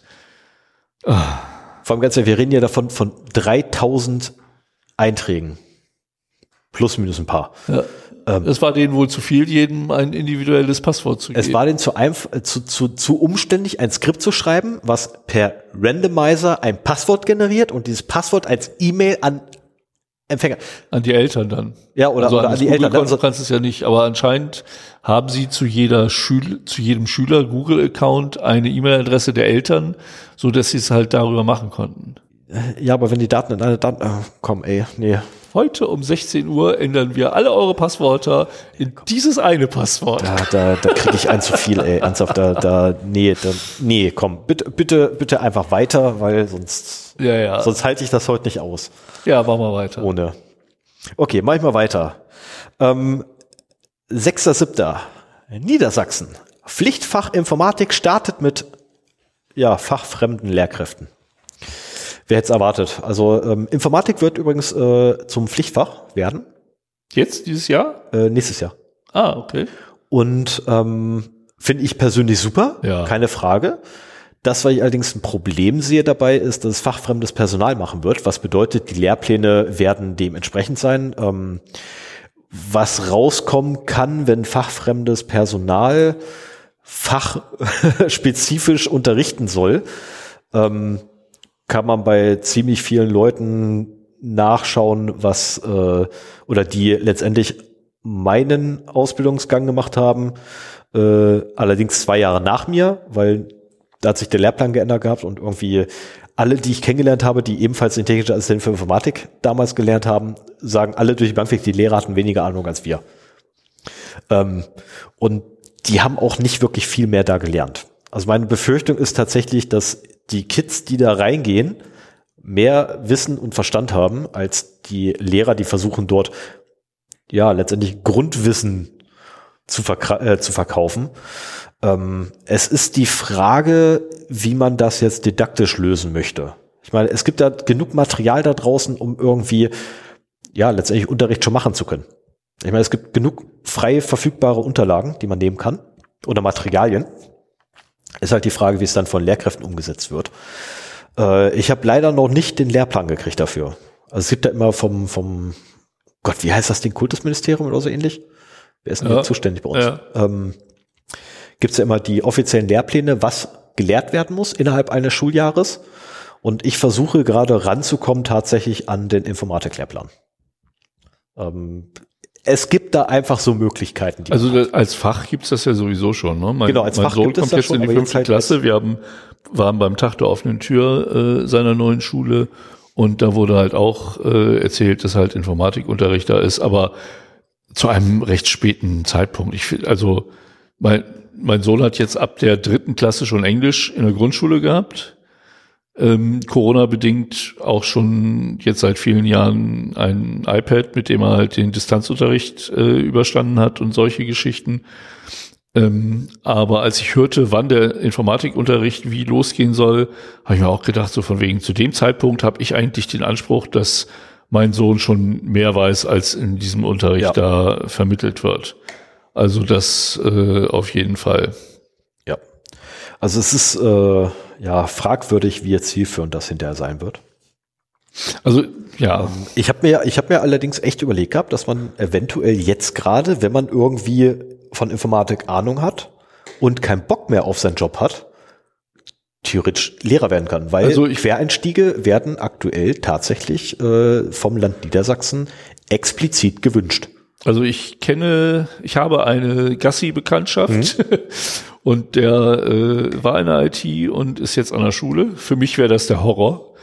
Also ich, ich setze mich lieber mit Dutzenden von seltsamen Entwicklern und Administratoren äh, auseinander, als auch nur 15 Kinder in einer Schulklasse unterrichten zu. Ja, aber dagegen halte ich dreieinhalb Monate Urlaub. Nee, hast du nicht. Du hast schulfreie Zeit, aber ich kenne auch ein paar Lehrer und äh, das ist nicht so. Und wenn, wenn Corona ist, ist es noch weniger so, aber äh, auch so, die haben schon eine ganze Menge zu tun. Das einzig Gute ist, du kannst halt in, den, in der schulfreien Zeit so ein bisschen selber bestimmen, wann du was machst.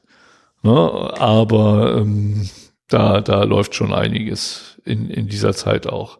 Wobei ich nicht verstehe, dass an der Grundschule meines Sohnes die Lehrer immer während der Schulzeit einen Tag zur Fortbildung weg sind. So nach dem Motto, das könnte man ja nun wirklich in die Schulferien legen. Aber das ist irgendwie nicht möglich, anscheinend. Naja. Ähm, Also wie gesagt, den, den Quereinstieg, den gibt es. Und für jemanden, der sich berufen fühlt, mit äh, Kindern zu arbeiten und Ahnung von IT hat, mhm. ist das bestimmt auch eine gute Sache. Ich kann mir auch vorstellen, dass es schwer ist. Das, das ist ja Informatik, ist noch nicht so lange Schulfach. Und dass, dass noch nicht genug Lehrer dafür ausgebildet worden sind und vielleicht ja, brauchst das, du auch ein bisschen Praxis. Um aber das Land Niedersachsen möchte eine niedrige dreistellige Anzahl an Fortbildungen dieses Jahr abschließen. Ah ja, okay. Der Lehrkräfte. Also es wird dran gearbeitet. Das Problem ist halt tatsächlich, es gibt einfach nicht so viele Lehrkräfte, die nebenher noch Informatik das, können. Das wäre übrigens, da, da würde ich gleich mal einen Aufruf starten. So, äh, wenn, wenn du, der hier zuhört, ein Informatiklehrer ist oder sowas und, und da gerne mal ein bisschen was zu erzählen möchte im Podcast, melde dich. Äh, das wäre bestimmt auch ein interessantes Thema. Ist ein bisschen, bisschen weiter ab von den üblichen Sachen, aber ähm, gerade so das Vermitteln von IT-Grundkenntnissen ist ja auch etwas, was zur IT-Sicherheit und Daten äh, beiträgt. Und äh, insofern könnte man da garantiert auch mal eine interessante Sendung draus machen. Mit Sicherheit. Ich frage am, ah, ich komme wieder nicht so lange hin. Äh, äh ich frage nächste Woche mal. Meine Gassi-Bekanntschaft ist leider weggezogen, den sehe ich nicht mehr. Nee, ich habe ich hab noch zwei, ich habe noch zwei, äh, zwei Ansprechpartner tatsächlich im direkten Zugriff. Ähm, ich frage die einfach mal. Ja. Die machen beide keine Informatik, aber vielleicht kennen die wen. Zufälligerweise, ich frage dann für einen Freund. Man weiß ja, wie das ist. so, machen wir noch weiter. 6.7. Ähm, ja, Cisco informierte über eine Schwachstelle. Und zwar in den Cisco Nexus 9000 Series ACI Mode Switch Software ab Version 14.0. Ähm, veröffentlicht jedoch keine Sicherheitsupdates dafür. Ähm, der Hersteller empfiehlt übrigens Benutzern der betroffenen Geräte, die Cisco, auszuschalten. Halte ich fest, die Cisco ACI Multisite Cloud Security Verschlüsselungsfunktionalität zu deaktivieren und eine andere Lösung zu verwenden. Ähm, ich habe sehr stark gelacht, äh, als ich gelesen habe, Cisco empfiehlt Cisco abzuschalten und was anderes zu nehmen, was einfach besser funktioniert. Wo ich da so, jo. Ähm, das trifft irgendwie ein bisschen so mein Narrativ in meinem Kopf. das nehme ich mit rein. Kann ich mir vorstellen. Ähm, hab allerdings dann auch schnell nachgeguckt, okay, womit werben die denn eigentlich bei diesen komischen Nexus 9000 Serie Geräten? Ähm, es handelt sich dabei übrigens um Netzwerkswitches für äh, Rechenzentren, oh. ähm, wo du über über über äh, MacSec letztendlich verschlüsselte Verbindungen aufbauen kannst von einzelnen MAC-Adressen zu einer anderen MAC-Adresse. Ähm, und der Originalclaim ist übrigens, verstärken, straffen und schützen Sie Ihr Netzwerk mit Streaming-Telemetrie, modernen Analysen und Verschlüsselung mit, Leistungsgesch äh, mit Leitungsgeschwindigkeit. Und ich denke so, ja, die Verschlüsselung soll man jetzt abschalten. Das hat nicht funktioniert. Ähm, nur so nebenbei. Das Zitat gerade eben ist übrigens original von der Webseite von Cisco. Und zwar gezogen am 11.07. Ähm, ich lasse das, äh, das Zitat auch tatsächlich drin in den Show Notes, äh, weil es ist einfach so schön. Also es ist so, ich lasse beide Zitate drin. Nehmt was anderes. Hier, das machen wir. Benutzt es nicht. Super. Ähm, so, da, so viel auch erstmal zu Cisco. Äh, 7.7.2023. Mein Magenta. Kennt man, oder? Kennst du mein Magenta? Habe ich gerade gestern tatsächlich Die, installiert bei mir, ja. Ach, hast du installiert? Das ist schön. Hast du es auch gestartet? Ja. Ach, das ist schön. Hast du auch darauf geachtet, welche Daten das überträgt oder wohin es Daten überträgt, Nein. bevor du irgendwas gemacht hast? Nein? Okay, weil unter dem Empfänger ist unter anderem Facebook. Ähm, und zwar komplett ungefragt sendet das Ding äh, der, der gute, oh Gott. Nee, ich, ich spreche den Namen nicht mal aus. Mike ähm, Kucketz. Ja, ich, ich, ich vergesse immer, wie der, wie der gute Mensch wirklich heißt. Ich meine Mike mit Vornamen. Ja, Mike. Mike, Mike Kuketz. Kuketz, Kuketz. Kuketz. Äh, ich, ich behaupte jetzt Kuketz. Fertig. Ähm, ja, steht da auch. Hat in seinem Blog nämlich einfach mal, oder hat für seinen Blog einfach mal äh, mein Magenta unter die Lupe genommen und was da so an Daten übermittelt werden ähm, oder beziehungsweise wohin die Daten gehen. vor allem. Äh, ist sehr interessant. So Facebook Analytics, Facebook Login, Facebook Share. Das ist nur so beim Starten. Noch bevor irgendeine andere, also noch vor der ersten Nutzerinteraktion werden bereits Daten auf Facebook. Ja, okay, danke vielmals fürs Gespräch. Ähm, ist schon ich behaupte jetzt einfach mal, dass das in keinster Art und Weise DSGVO-konform wäre. Ich behaupte mal, dass, es noch, dass man noch viele andere Apps finden wird, die das auch machen, weil ja, wahrscheinlich also irgendwelche Libraries ja, ja. benutzen, die genau das machen. Genau, der DB Navigator hat dasselbe Problem. Äh, ich weiß nicht, ob sie es jetzt noch haben, aber zumindest hatte der DB Navigator auf jeden Fall dasselbe Problem und hat dafür auch schon eine Rügel gekriegt. Ähm, und, und, und, also zahllose andere auch. Äh, ich habe persönlich habe auch noch so ein paar Anwendungen, die ich ganz gerne mal geprüft haben wollen würde, aber einfach nicht zeitlich zu komme, weil ich mir einfach auch den Testaufbau noch nicht irgendwie hingebastelt habe dafür. Ähm, aber da wird es mehr geben als nur diese eine, aber es ist halt echt ein, ein Graus. Das, ne? das ist auch noch mal eine Sache, die zu meinen unfinished Projekten gehört, dass ich mir eine Umgebung aufbaue, wo ich schnell und einfach mal eben gucken kann. Eigentlich ist das auch nicht schwer. Du, da gibt es verschiedenste Möglichkeiten, aber ähm, wenn du halt dein Smartphone an das WLAN hängst, dass du halt sehr schnell sehen kannst, wohin werden Verbindungen aufgebaut. Mhm. Und dann kann man nämlich so solche Sachen sehr schön feststellen. Also Mike Kuketz, der Blog, äh, wer den noch nicht kennen sollte, ich Absolut. tippe mal darauf, dass 95 Prozent unserer HörerInnen den kennen.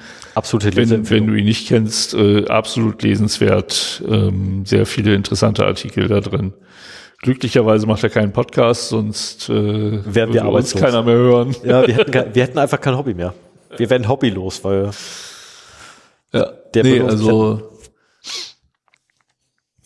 auf der anderen Seite, Mike, solltest du uns hören bist gern eingeladen, hier mal aufzutauchen. Kein Thema. Find aber bitte dann keinen Gefallen am Podcast, sondern einfach nur an der Wissenskommunikation. Ähm, so, das war mein Magenta. Dann habe ich jetzt noch, äh, ja, eigentlich, eigentlich etwas Typisches. Äh, es wurde mal wieder Android-Spyware gefunden. Ähm, und zwar gab es Applikationen, die 1,5 Millionen Mal ungefähr installiert waren. Und die haben ungefragt einfach mal Daten nach China gesendet. Ähm, und unter den Daten, die versendet wurden, waren auch so Sachen wie äh, Nutzerinteraktionen und so weiter und so fort. Also ist nicht wirklich viel Neues, weil das Vorgehen kennt man schon von, ja. von anderen ähm, Gelegenheiten. Äh, wir haben auch ein paar Mal schon darüber Berichte gehabt. Ich suche jetzt nicht die Episoden raus, wo das war, weil das ist irgendwie. Ja, das ist irgendwo in den News halt. Ne? Irgendwo in den News immer verteilt. Ähm, die Fall, es geht äh, ja so weit, dass auch wenn du ein China-Handy kaufst, unter Umständen vorinstallierte Software da drauf ist, die genau das macht. Ja, es, äh, manchmal findest du sogar auf, äh, auf, auf Telefonen, die du aus China direkt erwer erwerbst, äh, erwirbst, äh, findest du teilweise sogar, äh, äh, ich nenne es jetzt mal Timed Malware ähm, ja. die quasi erst nach N Betriebsstunden aktiv wird. Ja. Was auch so total. Und teilweise einfach auch nur Fullscreen-Werbung ausspielt ja. oder sowas. Also wirklich total schräger Kram. Ähm, also ich habe immer, wenn ich mir einen neuen PC kaufe, dann wird der einmal platt gemacht, die ganze Bloatware, die da drauf ist, fliegt damit raus und dann wird ein sauberes Windows installiert und damit arbeite ich dann. Das ist irgendwie etwas, was man bei, ja, Warum ein Windows? Ein, sagen wir, da wird ein sauberes Betriebssystem drauf installiert und damit arbeite ich dann. Ja, Moment, du, du ähm, hast gerade noch gesagt gehabt, ein Windows. Windows ist sauber. Ist, ja, ja, ja, ja, ja, hast mich erwischt. Und ähm, jetzt hast du mich aus dem Konzept gebracht. Ach ja, genau. Das ist so ohne weiteres bei Android-Handys nicht, nicht möglich. Also äh, iPhones kommen halt aus einer Hand. Da ist keine Bloatware drauf, außer die, die Apple da drauf spielt. Das mögen einige so sehen. Aber zumindest keine äh, von Drittanbietern. Ja, das sehe ich so, dass das Bloatware ist. Und äh, bei Android-Handys ist es halt so, dass es jetzt auch nicht so ohne weiteres möglich ist, dein Handy dann mit einem frischen Android auszustatten. Ne? Natürlich, es gibt halt diverse Distributionen, die man, die für das eine Handy funktionieren, für das andere nicht. Du musst dann auch erstmal irgendwie deinen Bootloader freischalten, ja. Freischalten und so weiter. Das kann halt auch nicht jeder machen. Das wäre eigentlich bei Android so zumindest bei Handys, die aus unbekannten Quellen kommen, die Methode der Wahl, dass man sagt, so hier, ich spiele jetzt ein vernünftiges Android drauf und arbeite damit. Aber das ist halt bei Handys nicht so einfach zu machen, wie es halt bei einem PC der Fall ist. Leider, ja, leider. Das ist äh, mich jetzt auch immer wieder und äh, äh, irgendwie habe ich das Talent, mir immer Telefone zu, zu erwerben, ähm, fast immer Telefone zu erwerben, äh, wo man kein, kein Custom ROM drauf spielen kann, was mich ein bisschen ärgert. Äh, auf der anderen Seite mein nächstes Telefon, ähnlich wie mein vorangegangenes Telefon, kommt bereits mit einem Custom ROM von Werk aus. Ähm, Werde ich auch tatsächlich wieder erwerben, aber auch erst nächstes Jahr. Weil dann läuft der Support, nee, übernächstes Jahr, glaube ich, läuft der Support für mein jetziges Telefon aus. Äh, aber ich werde nächstes Jahr schon wechseln wieder auf dein, auf ein neues Fairphone. Wieder mal.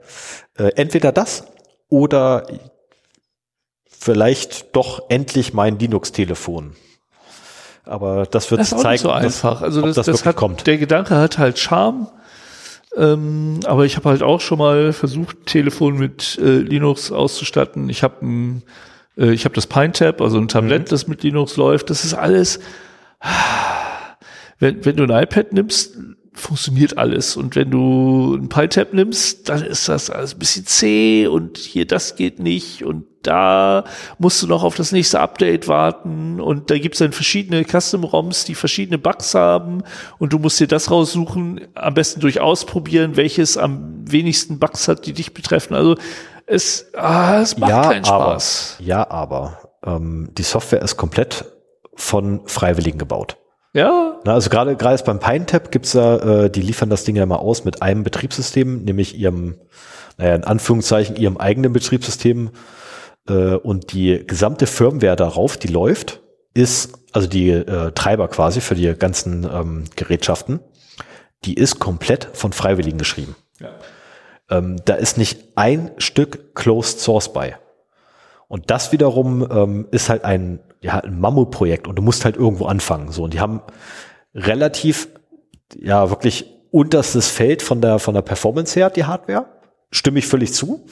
Keine Dafür Frage. Auch sehr günstig. Auch dafür aber auch, genau, ne, sehr günstig, aber das machen sie auch nicht dafür, dass der End-User es verwendet, so wie wir, sondern dass Entwickler sich die Dinger holen und dran arbeiten können. Und zwar wirklich für die Plattform arbeiten können. Ähm, ja, aber da müssen wir auch irgendwann ein Consumer-Projekt, äh, Produkt rausbringen. Ja, also ich habe, ist, jetzt ist ja das PineTap 2 erschienen, schon vor einiger Zeit. Und ich habe echt überlegt, ob ich mir das hole. Ich, wie gesagt, ich habe das, das Einser äh, mhm. durch glücklich, äh, durch einen fairen Kauf von einem Hörer äh, bekommen. Und äh, ich habe mich dagegen entschieden und jetzt ein, iPad zu Hause, weil ich einfach damit äh, arbeiten kann. Wir müssten irgendwie, immer wenn du den Kopf schüttelst, so mit diesem Gesichtsausdruck dabei, müssten wir irgendwie so, ein, so eine AI-Erkennung haben und ja, und, und Jingle einspielen, damit die Hörer auch wissen, dass Stefan gerade wieder den Kopf schüttelt. Ist und dabei Folge die Augen mehrfach verdreht. aufgetaucht. Und dabei die Augen verdreht. ich genau. verdrehe meistens auch noch die Augen dabei. Weil das, das sieht natürlich, das hört natürlich keiner. Nee, aber das ist auch gut so, dass es keiner hört, weil ich glaube, das würde irgendwann Oder sehr nervig sein. Du willst ja ein, uh, Geräusch. Nee, nee, nee, nee, nee, nee, nee. Das, ganz ehrlich, dann haben wir keine Hörer und auch keine Hörerin mehr. Das kannst du voll vergessen. Das ist, ähm, dann deine geliebten Downloadzahlen würden sehr stark leiden darunter, glaube mir. Spätestens zwei Episoden später. Die immer noch verdammt hoch sind. Nein, sind sie nicht. Sie sind niedrig. Wir haben gar keine Downloads. Downloadet uns mehr, empfehlt uns mehr weiter. So, letzte News jetzt von mir. Siebter, siebter nochmal. Tutrut. Eine neue Sicherheits- oder eine, eine ehemalige Sicherheitslücke. Äh, sollte eure Mastodon-Instanz noch nicht gepatcht sein, macht es bitte jetzt. Ähm, weil mit speziell präparierten Tuts konnte man da nämlich die gesamte Instanz kapern. Äh, fand ich amüsant zu lesen, wurde auch schnell, schnell gefixt und lustigerweise auch sehr schnell ausgerollt, zumindest auf den Instanzen, die ich so monitore, weil ich die halt auch nutze. Ähm, da war das relativ schnell gefixt, das Problem. Also es war wirklich so, die Meldung kam, ja, haben wir gerade schon eingespielt. Oh, cool. ist, ähm, da war ich sehr begeistert von. Mhm. Ähm, auf der anderen Seite ist es natürlich auch, ja, das ist halt, es wurde gesagt, so ja, das wäre ja bei Twitter, hatte nie solche Probleme, gab es das Argument, was da aufgemacht wurde, wie gesagt, wollte mich veralbern, guck doch einfach mal nach, auch Twitter hat Probleme. Nicht, nicht nur wenige, Äh, es ist noch dazu eine freie Software, die wirklich jeder kann da reingucken. Es ist halt bisher noch keinen aufgefallen, weil noch keiner dahin geguckt hatte. Ja, meine Güte. Ähm, ist jetzt nicht der Untergang des Fediverse, sondern eher nein, es ist äh, eigentlich eine Bestärkung im Fediverse. Für mich zumindest. Weil allein schon weil die Reaktionszeit relativ. Wie bitte? Weil es so gut funktioniert hat. Ja, und vor allem, weil die Reaktionszeit auch relativ gut war. Ja. Ja, und von daher ähm, sehe ich das eigentlich sehr positiv. Oder, ja, wobei das können wir jetzt auch wieder missverstehen. Nein, ich finde natürlich Sicherheitslücken immer blöd. Grundsätzlich. Aber ich sehe halt die, den, den Kontext, in der es gerade abgelaufen ist, fand ich halt eher als Plus für, für das Fediverse. Ja. So, womit wir jetzt tatsächlich zum Highlight des heutigen Tages kommen. Die Hörerinnen und Hörer müssen mir jetzt nicht mehr länger zuhören, sondern können sich jetzt ganz ähm, Svens wundervollen Stimme widmen. Und ich würde sagen, Sven, bitte. Ja, kommen wir zum Thema. Ähm, ihr habt schon aus dem Titel gesehen, wir reden heute über eine bestimmte Art von Malware, nämlich Infostealer.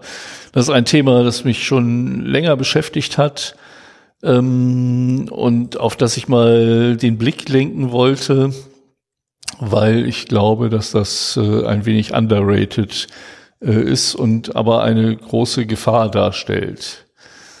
Ähm, ich weiß nicht, wie viele Herr der Ringe-Fans wir unter unseren Hörern haben. Die haben bestimmt das äh, Ringgedicht, die letzten drei Zeilen vom Ringgedicht erkannt äh, dass ich auf die Infostealer-Malware umgedichtet habe. Das war irgendwie sofort ein Gedanke, den ich hatte, als ich mit dem Thema angefangen habe. Ähm, ich bin großer Herr der Ringe-Fan und insofern musste ich dann auch mal das Vorintro kapern. Und äh, schönen Dank, dass ich das durfte. Immer gerne, immer gerne. Das ist nicht das Problem. Ja, und wir reden heute über Infostealer. Erstmal äh, vorweg, was sind denn überhaupt Infostealer? Letztendlich ist es ganz einfach. Das ist eine Malware, die vom lokalen Rechner ähm, Informationen stiehlt. Deswegen heißt sie auch Infostealer. Tada. Wer hätte gedacht? Ja, genau. Ähm, geht halt in erster Linie um Login-Daten, Bankdaten und so weiter. Aber auch ein Keylogger wäre auch eine besondere Form äh, eines Infostealers.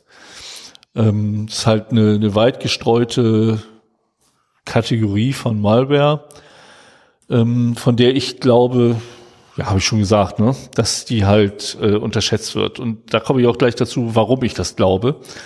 Ähm, Gerade hier im Podcast oder auch sonst, wenn man sich so unterhält, ähm, geht es eigentlich in erster Linie um zwei Bedrohungen, mal Ransomware und Data Breaches. So die beiden großen Bedrohungen. Mhm. Und äh, das ist auch richtig so. Allerdings sind das auch Bedrohungen, die irgendwie immer die Betroffenen irgendwann erreichen.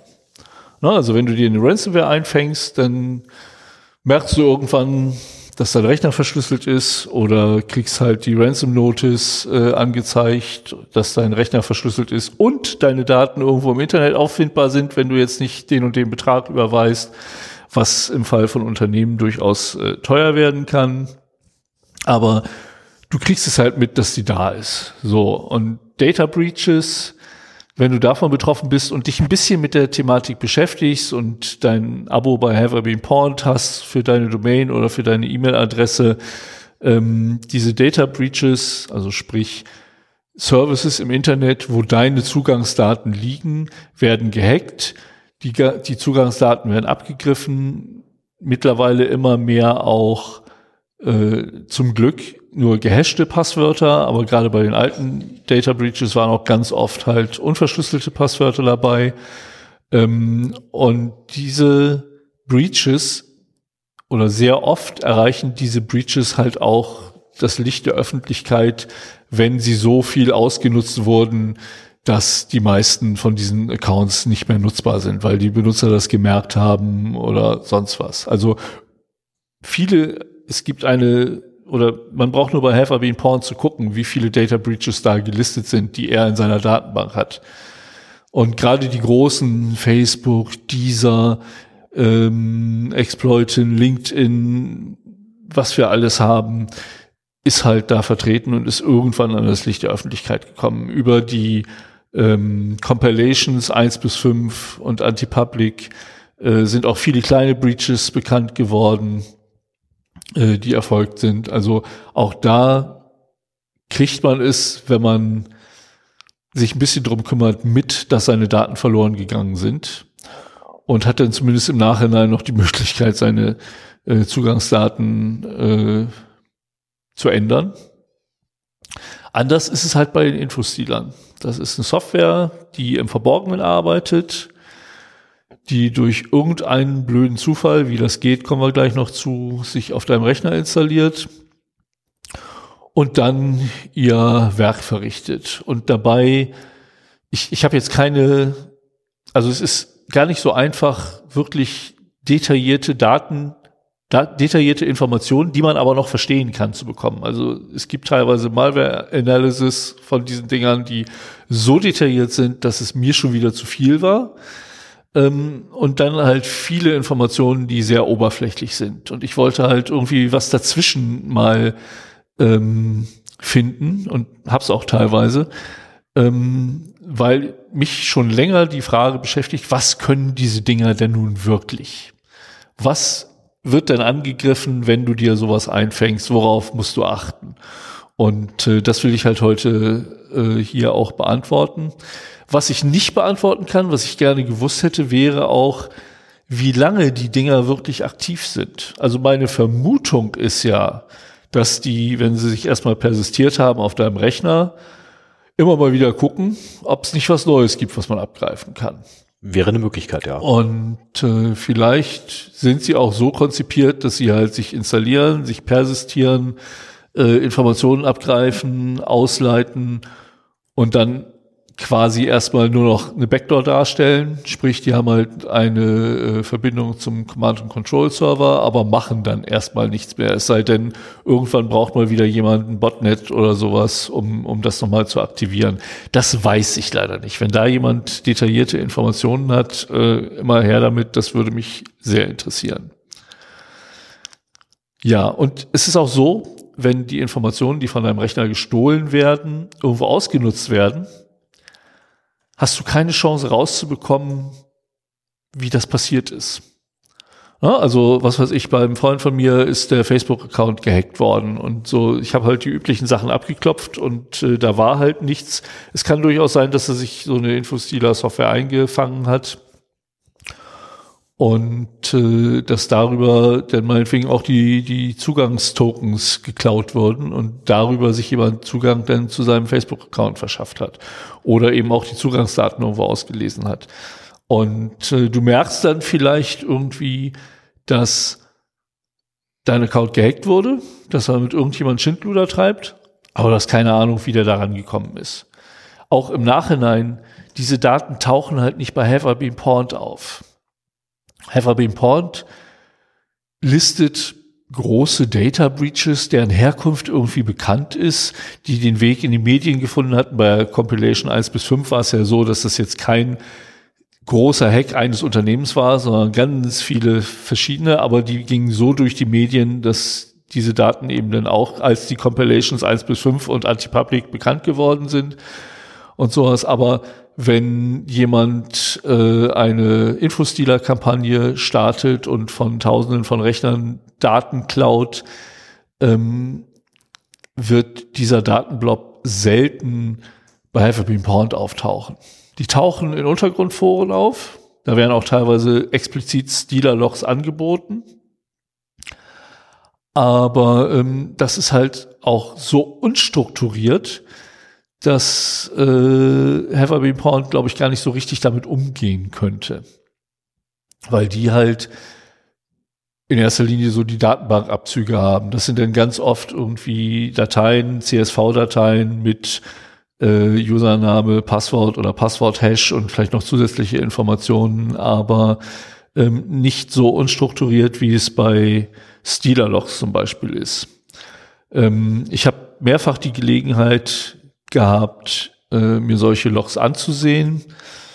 Und das, das Log jedes einzelnen Opfers ist halt eine Ordnerstruktur, wo dann halt entsprechende Daten wahrscheinlich zum äh, exfiltrieren, in einem ZIP-File zum Beispiel gespeichert werden, die dann halt in dem einen Ordner sind Access-Tokens aus dem Druck, äh, aus dem Browser drin, im anderen sind irgendwelche Bankdaten, die gefunden wurden oder was auch immer. Also das ist das ist halt äh, ja so wie so ein Ordner auf deinem Rechner, in dem du verschiedenes, verschiedenste Informationen reinschmeißt.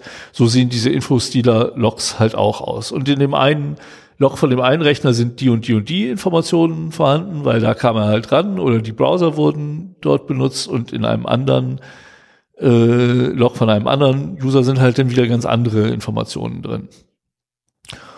Und äh, das ist, denke ich, auch der Grund, warum das dann halt nicht bei Hyperbeam Pound auftaucht, zumal er ja auch Wert darauf legt, irgendwie die Herkunft dieser Logs zu dokumentieren. Und wenn du in einem Untergrundforum irgendwie was findest, von wegen hier 1000 Stealer-Logs für Umme oder als ähm, Sample, um eine größere Datenmenge zu bewerben, äh, dann habe ich sowas noch nicht bei Hyperbeam Porn gehabt. Äh, die haben teilweise Pastes, hat er ja drin. Ne? Also äh, das sind meistens Samples, die von Pastebin oder anderen Seiten äh, gespeichert werden, haben wir auch schon viel drüber erzählt. Aber diese Stealer-Logs sind mir da noch nicht begegnet. Sprich, du hast keine Chance, über einen Umweg herauszubekommen, dass deine Daten so exfiltriert worden sind. Und das Ganze bietet es auch an, dass Leute diese Daten veredeln. Ähm, auch hier haben wir mal, habe ich mal einen Vortrag äh, gehalten oder eine Episode gemacht über den Markt mit äh, Zugangsdaten. Da ging es halt auch darum, dass äh, es halt Black Hat Hacker gibt, die äh, diese Daten klauen, aber dass dann eben auch andere unter Umständen diese Daten nehmen, äh, die halt verifizieren gegenüber verschiedene, also über Credential Stuffing, verschiedene Services ausprobieren mit diesen Daten und dann meinetwegen daraus einen Unterdatensatz extrahieren. Hier, funktionierende Netflix-Accounts sind alle verifiziert.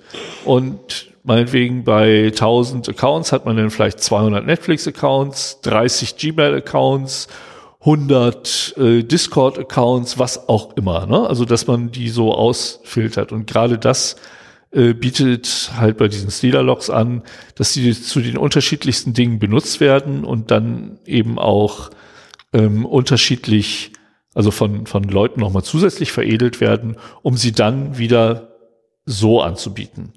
Ich seit Raid Forum und Breach VC down sind, ähm, beobachte ich ein anderes Forum, wo solche Daten angeboten werden. Und da ist es viel mehr als in den erstgenannten, dass so, ja, so, so kleine Compilations angeboten werden.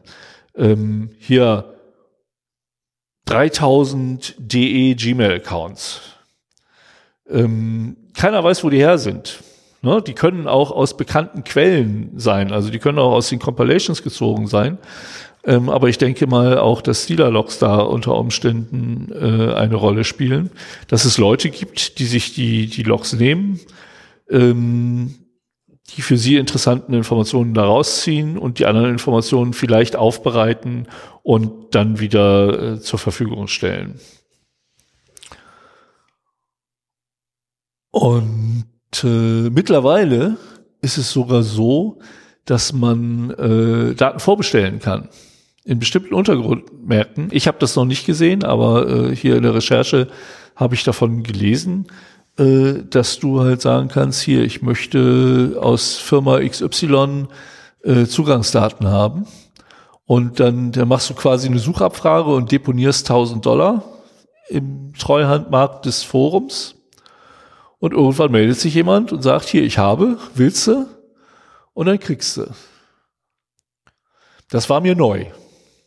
Ne? Ich meine, klar, du kannst natürlich Anfragen stellen und so weiter, ähm, aber dass das schon durch die Forensoftware abgedeckt ist, äh, finde ich bemerkenswert. Das, also man, man sieht, das Ganze geht mehr und mehr in Richtung einer Untergrundökonomie, die ist auch, vielleicht kannst du die Folge mal raussuchen und auch in die Shownotes schmeißen, während du mir zuhörst, äh, über die, den Markt mit unseren Hab Passwörtern. Ah, fantastisch.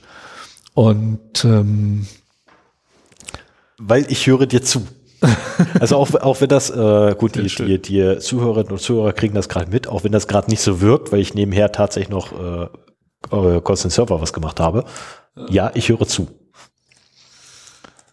Ja, ähm, wie fängt man sie sich ein? Und das Ganze funktioniert im Prinzip wie bei Ransomware auch. Also Ransomware ist halt eine Malware, die lokal installiert wird und der da böse Dinge tut. Ausgeführt, und, sie wird nur ausgeführt. Sie muss nicht zwangsläufig installiert werden, sie wird erstmal nur ausgeführt. Ja, okay, Ransomware wird ausgeführt und vielleicht muss sie auch gar nicht persistiert werden. Ne? Das mhm. ist halt bei Infostealern was anderes. Ähm, man kann sie sich über Phishing einfangen, über infizierte Webseiten. Ähm, und hier sieht man immer öfter, dass Originalseiten geklont werden und dann mit einer .NET-Domain statt einer DE-Domain äh, angeboten werden und sowas. Und das ist echt perfide. Vor allen Dingen, wenn es zusammen mit einer Google-Anzeige gemacht wird. Ne? Also wenn man jetzt, was weiß ich, äh, die OrphanView-Seite klont und dann eine Google-Anzeige schaltet, die halt auf OrphanView und Download oder nur OpenView reagieren soll und dann wird das am Anfang angezeigt. Niemand sieht das kleine Anzeigeschildchen und sagt sich, ah, das ist das erste Ergebnis, das wird äh, die offizielle Seite sein und kommt dann auch auf eine Seite, wie man sie kennt.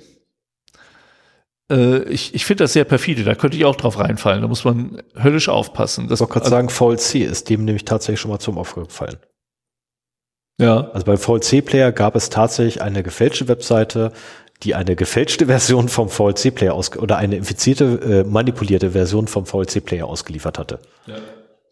Ähm, das mit den Google Ads war, glaube ich, nicht der Fall. Das war einfach nur, dass die mit Vertipper gearbeitet haben. Ah ja, okay. Ja. Naja, und äh, also diese Kombination ist besonders perfide, weil dann, dann macht, dann installiert man sich die Malware hm. selber. Und äh, also ich hätte es gerade auf, auf beim Googlen. Das ist auch ja, ich, ich der, der Punkt, mit dem, warum das FBI äh, gewarnt hat, äh, nein, nein, Google benutzt, nicht ohne Adblocker zu benutzen. Genau, benutzt bitte Adblocker. Ja. Aussage, äh, guter Ratschlag von euren Freunden des FBIs. Genau. Ähm, nee, aber äh, äh, was ich gerade sagen wollte, ist, ähm, die äh, du hast ja dann auch noch das Problem, also nicht nur, dass du dir das Ding selber installierst, ja, da, äh, verdammt, das habe ich den Faden verloren. Wo waren wir? Wie fängt man sich das ein, ne? ah. Soll ich einfach weiter erzählen? Ja, mach mal. Ich habe okay. es gerade total verloren. Ja, also letztendlich geht es halt darum, den User auszutricksen, die Malware auf seinem System selber zu installieren. Also alle Wege führen da halt hin, dass man ihm irgendwas vorgaukelt. Und wie gesagt, die, die Kombination aus gefälschter Seite und Google-Anzeige finde ich am perfidesten. perfidesten. Desten ähm, da muss man wirklich aufpassen und das, das würde mir auch passieren im Zweifelsfall, wenn ich keinen Adblocker hätte. Ähm, Benutzt einen Linux, auch, dann hast du das Problem nicht, weil du nimmst einfach da Paketmanager. Ja, und das ist, und da sind wir wieder beim Sicherheitsaspekt von Paketmanagern. Du kannst jetzt noch eine Episode für die Shownotes ja, raussuchen. Ich sie bereits. Zu Winget. Ich auch es gibt einen Paketmanager unter Windows und äh, ich bin so glücklich, dass ich den gefunden habe, weil er dieses Problem halt auch behebt. Also Paketmanager helfen übrigens nur bedingt, solange nämlich die Paketquellen korrekt eingetragen sind. Aber es gibt auch Mittel und Wege, tatsächlich auf einem System die Paketquellen von außen zu ändern. Von außen? Ja, nicht unter Windows. Wenn, und da verdreht er wieder die Augen. Nein, ich habe gerade nicht die Augen verdreht, sondern ich habe kurz innegehalten, weil ich kurz nachdenken musste. Ähm, aber es wird solche Problematiken auch bei Windows geben, weil auch da wirst du mit Sicherheit ja, an die Konfiguration von außen rankommen, durch Ausnutzung von Schwachstellen innerhalb deines Betriebssystems. Aber die Ausnutzung des Paketmanagers ist unter Windows gar nicht so üblich und deswegen wird es wahrscheinlich eher dieser Angriff bei Linux passieren als bei Windows. Aber also ähm, wirklich als Umgehungsmaßnahme, das, das sollte man nicht unterschätzen. Winget ist geil. Winget oder meinetwegen auch die anderen Paketmanager von Drittanbietern, aber es ist natürlich eine feine Sache, wenn es gleich von Windows mitkommt, ähm, ist wirklich eine Sicherheitsmaßnahme, die sich lohnt und auch die ganze Sache vereinfacht. Wenn man einmal beim Login Winget Update All äh, als Task eingerichtet hat, dann, richt, dann aktualisiert er halt beim Computerstart deine Software, also die, die abgedeckt wird Und du brauchst dich da nicht mehr drum zu kümmern. Du brauchst nicht mehr zuzusehen, dass du irgendwie die neueste Version von FileZilla hast oder sowas. Ich meine, gut, das Beispiel, das aktualisiert sich auch von selber. Aber ähm, es gibt viel Software, die das eben noch nicht macht oder jede macht es irgendwie ein bisschen anders und dann hast du eine Quelle, die das halt komplett macht. Ich bin immer noch total begeistert davon, sowohl im privaten als auch im äh, Unternehmenskontext. Also bei kleinen Unternehmen, bei großen ist es vielleicht nicht mehr so toll, aber bei kleinen. Ich bin ein riesengroßer Fan von äh, apt und ich bin ein riesengroßer Fan von apt-get und ich bin auch ein riesengroßer Fan von Pacman, zwangsläufig. Ich habe auch Manjaro im Einsatz. Ähm, sind die Paketmanager von meinen Linux-Distributionen. Du kannst mal, ich wünsche mir mal eine Folge von dir, äh, der Unterschied zwischen apt und apt-get. Äh, apt ist tatsächlich die neuere Version von apt-get und bietet unter anderem beispielsweise ein grafisches Interface, also ein, ein, ein, eine grafische Rückmeldung ähm, zum aktuellen Status. Ach, äh, bei Apt habe ich diesen, genau, diesen bei AppGet nicht. Fortschrittsbalken und genau. bei AppGet nicht. Okay, Nein, das AppGet hast du tatsächlich nur den textuellen Anteil. Äh, aber kann ich etwas, was ich mit apt-get installiert habe, auch mit apt updaten? Ja, greift auf dieselben Configs zu. Okay, ja, dann ist gut. Oder auf dieselben Dateien. Ja, sehr schön. Dann äh, ist mir das egal. Ja, ähm, was ich nicht hier im Thema drin habe, was mich seit über 20 Jahren beschäftigt und mich total nervt, dass ich da immer noch keine Lösung für habe, ist die Frage, wie finde ich denn raus, dass ich einen Infostealer bei mir installiert habe? Wieso vertraust du nicht dem Virenscanner deiner Wahl aus der Schlangenölindustrie? Nee, wir werden noch sehen, dass, dass es halt Techniken gibt, um die äh, wirklich zu umgehen. Ja, das ist halt das Problem. Ein, ein, äh, ein Virenscanner hinkt halt immer ein bisschen hinterher. Und äh, ja, man kriegt, wenn man seine alten in den 90ern äh, runtergeladenen Piraterie-Software-Archive durchsucht, dann findet man da plötzlich Sachen, Malware drin, wollte. von denen man vorher nicht wusste, dass sie da drin ist, was einen dazu äh, verleitet, keine Raubkopien mehr auf seinem Rechner zu installieren weil das Risiko da einfach viel zu groß ist. Aber so in Echtzeit, also im Nachhinein, ja, geht das auch mit dem Virenscanner, aber in Echtzeit ist der nicht gut genug, um gegen alle Infektionen zu schützen. Ich habe hier mal ein Beispiel mitgebracht. Also wie gesagt, die, die Frage, wie finde ich raus, ob ein Infostealer bei mir installiert ist, kann ich leider immer noch nicht beantworten. Da gibt's auch keine pauschale Antwort für. Ne? Also vielleicht benimmt sich dein System anders. Aber Leute, wie wir, die viel mit Rechnern machen, die kennen das, dass sich dein Rechner komisch benimmt und du hast keine Malware als Grund. Und äh, es ist einfach schwer, einen pauschalen, so ich installiere jetzt diese Software und die sagt mir, wenn ich einen äh, Malwarebefall habe, das gibt's einfach nicht und das ist halt das Ärgerliche daran. Ähm, aber zu verstehen, wie sie funktionieren und dass sie eine Bedrohung sind, gegen die man halt sein Perimeter vielleicht auch absichern sollte äh, und wie sie auf das System kommen, so dass man eben bei Google Suchergebnissen mal genau guckt, ist das auch wirklich die Seite oder ich nehme jetzt doch den Packet Manager, statt mir das äh, von Google zu googeln und dann runterzuladen. Das sind halt auch Maßnahmen, die da präventiv halt helfen. Und ich habe mir für heute äh, so zwei der verbreitetsten Infostiler mal rausgesucht, um mal zu gucken, was die können. Und am Beispiel vom einen äh, habe ich auch den Infektionsweg so ein bisschen beschrieben. Da habe ich eine sehr technische Beschreibung, die ich euch hier nicht zumuten möchte aber die natürlich in den Shownotes verlinkt ist und wer sich da im Detail für interessiert, kann das nochmal ganz detailliert nachlesen. Äh, die beiden Infostealer, äh, die ich rausgesucht habe, sind der Redline Infostealer, der ist mir so oft schon untergekommen als äh, Log-Samples und so weiter, äh, dass der auf jeden Fall da rein musste und Raccoon ist der zweite. Und äh, für alle, auch wenn man jetzt irgendwie sich in der Recherche ähm, irgendwelche Papers durchliest, wo es halt um die Verbreitung der Infostealer geht, stehen die beiden immer ganz oben. Also das sind wirklich die, die verbreitetsten, die man so hat. Man darf aber auch nicht vergessen, wenn ich jetzt über, nachher über die Möglichkeiten rede, dass die sich natürlich verändern können. Das ist jetzt der Stand aus den äh, Analysen, die ich so recherchiert habe. Das muss aber nicht heißen, dass er nicht in einem Monat noch was ganz anderes kann oder irgendwas nicht mehr macht oder so. Ne? Das äh, sind letztendlich doch immer nur Beispiele, aber man kriegt einen Überblick über die Möglichkeiten, die die haben. Wir fangen aber erstmal an mit der Installation oder der Infektion äh, hier von einem Redline-Sample, das äh, ich gefunden habe. Und da geht's halt so los, dass der Benutzer von einer gefälschten Webseite eine ZIP-Datei heruntergeladen hat, die äh, gerade mal die Größe von 4 MB hat und äh, quasi so ja, das, der Download war, den er halt bekommen hat. Den muss er erstmal extrahieren und siehe da, äh, nach der Extraktion ist äh, ein Executable da, eine ausführbare Datei mit einer Größe von 700 MB. Ähm, das ist schon ein Indicator of Compromise, noch vor dem Compromise, weil jetzt kann man es noch verhindern.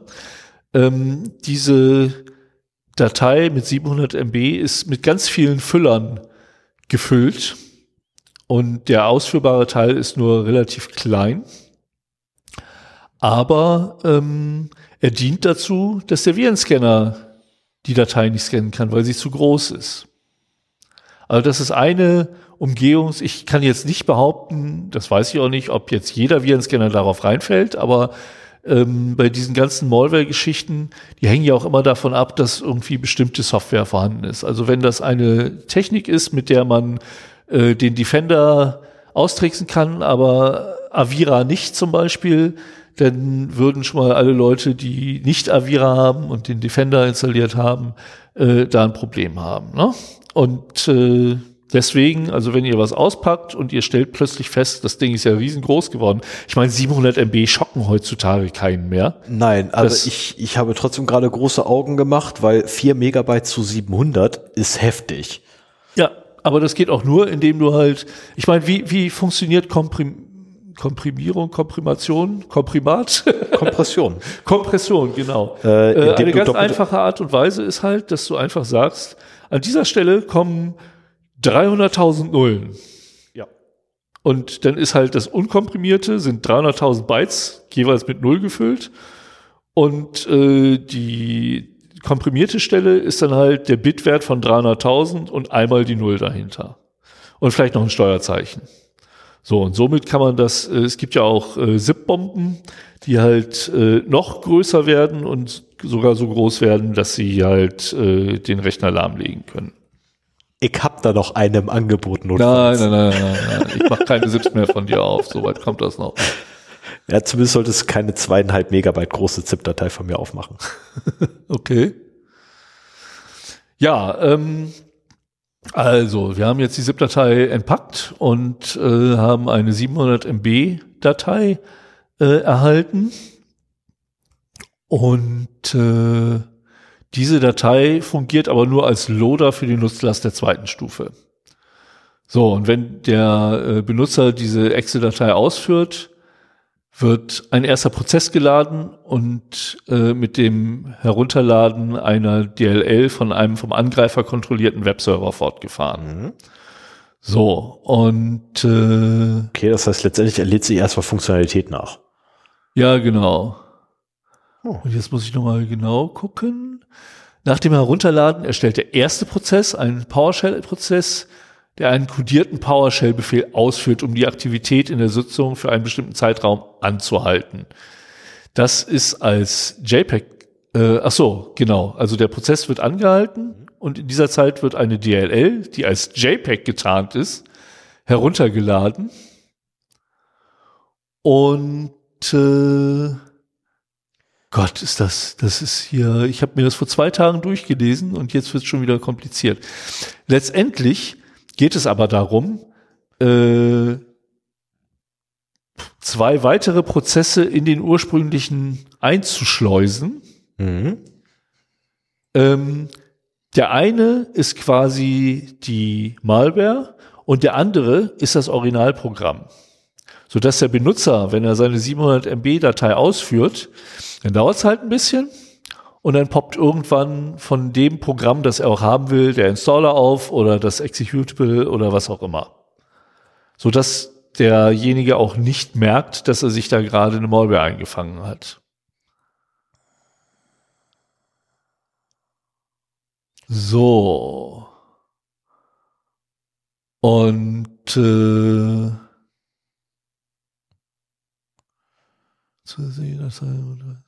ja, das, das war im Prinzip die ähm, Infektion in ganz kurzen Schritten erklärt.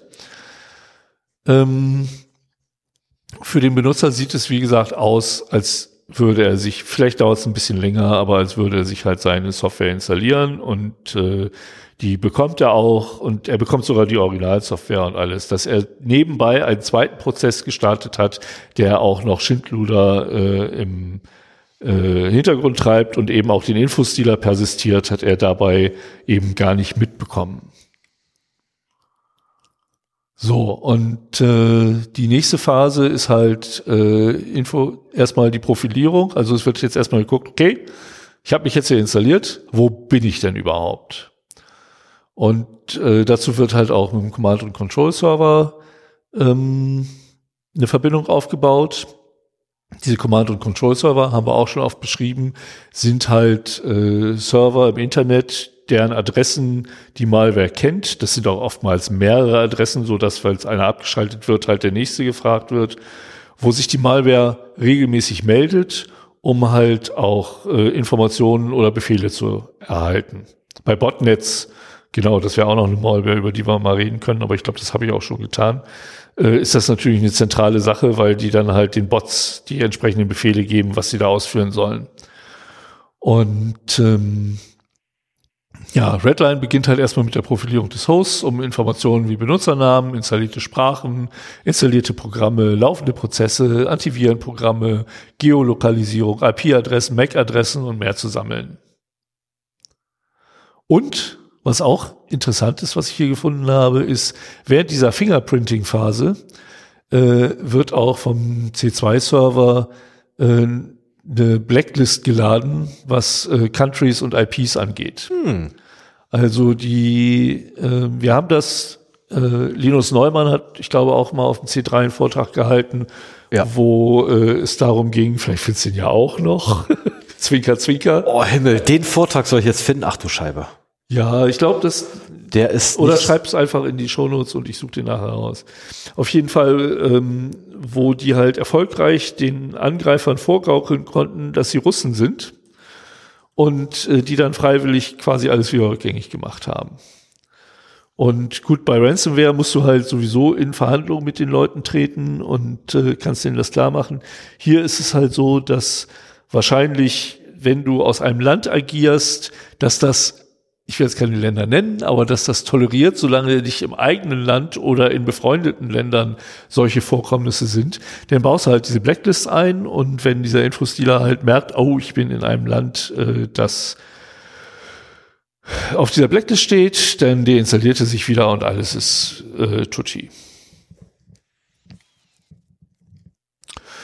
Ja, und wenn sich dann der Infostealer darüber bewusst ist, das wird halt auch alles in ein Verzeichnis geschrieben. Diese Informationen findet man dann in den Logs, was für ein Rechner das ist. Teilweise auch ein Screenshot vom Login-Screen oder ein Screenshot von der aktuellen User-Session, die gerade läuft oder sowas. Also ähm, der nimmt sich da erstmal alles, was er finden kann.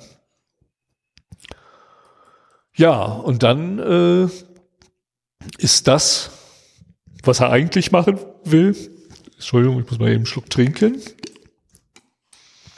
Ja, das macht nichts, dass du was trinkst. Ich suche immer noch. Meine schöne Räuspertaste hier mal dabei benutzen. Ähm, dann geht es darum, vertrauliche Daten vom Rechner abzugreifen, die dort gespeichert sind. Und da war halt für mich die zentrale Frage, ähm, was denn dort abgegriffen wird, was für Fähigkeiten er hat, damit ich mal ein Beispiel dafür habe. Und äh, da habe ich eine sehr schöne Aufstellung hier gefunden, ähm, die ich jetzt mal durchgehen will. Also es, die, die Komponenten, die der Redline mitbringt, sind halt äh, ein Filegrabber, äh, ein Browser-Modul, ein VPN-Client-Modul, ein Modul für Crypto-Wallets, ein Modul für Instant Messengers, eins für Gaming Clients, eins für, F FTP Clients und dann noch zusätzliche Remote-Aufgaben. Und da gehen wir jetzt mal ein bisschen, auch wenn es ein bisschen trockener ist, äh, durch. was denn da alles abgegriffen wird. So, was haben wir denn hier? Der File Grabber. Nach äh, der Infektion versucht Redline erstmal äh, diverse Informationen zu finden. Zum Beispiel, äh, welches ist der Standardbrowser, welches sind Browser, die man sonst noch einstellen kann, ähm, Speicherort verschiedener äh, angegebener Dateien, welche Messenger-Clients sind denn installiert?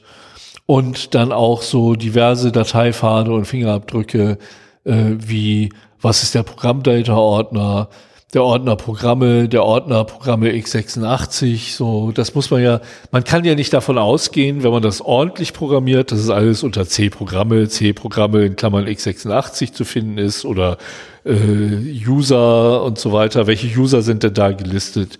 Solche Informationen. Also das, das geht auch noch so ein bisschen in die Fingerprinting-Phase ein. So, aber dann geht's halt hier um äh, den Informationsdiebstahl bei Browsern. Und äh, da kann Redline Informationen auslesen von Chromium-basierten Browsern, also Chrome, oder auch Microsoft Edge, der ja mittlerweile auch Chromium-basiert ist, oder Gecko-basierten Browsern wie Mozilla, Mozilla Firefox. Mhm. Das ist einer, den ich benutze. Ich auch. Ähm, weißt du, was mit Opera ist? Ist das auch irgendwie Gecko-basiert? Oh, gute Frage, nächste Frage. Ich, ich, ich habe noch keinen, noch keinen Opera bei uns auf dem Server gefunden. Ich gucke ab und zu mal nach, was wir so für, ähm, was wir so für, für Agents haben in den Logfiles. Mhm. Aber ich habe da tatsächlich noch keinen Apple, äh, kein Apple, keinen äh, Opera gefunden. Dafür habe ich allerdings komische Apple-Dinger gefunden.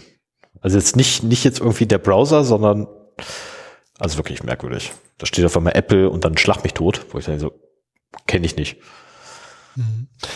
Ähm, ich meine, das sind auch Windows. Das, leider habe ich diese Information mir nicht rausgeschrieben, aber ich glaube, dass Redline und Raccoon nur Windows angreifen.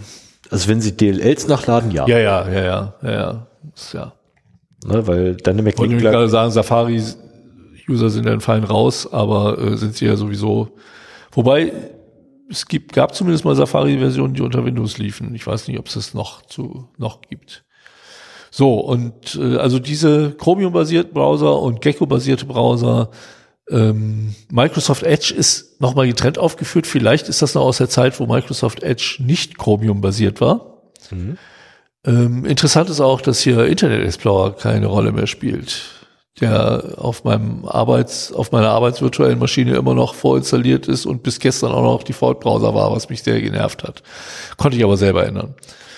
Ähm, so, und was versuchen die davon zu bekommen? Das muss nicht heißen, dass es immer funktioniert. Bei Firefox ist es zum Beispiel so, dass die, äh, die Passwörter, die darin gespeichert sind, nur zugänglich sind, wenn halt kein Masterpasswort gesetzt ist, was aber wahrscheinlich relativ wenig Leute gemacht haben, würde ich mal so tippen, die den Browser-Passwortmanager benutzen.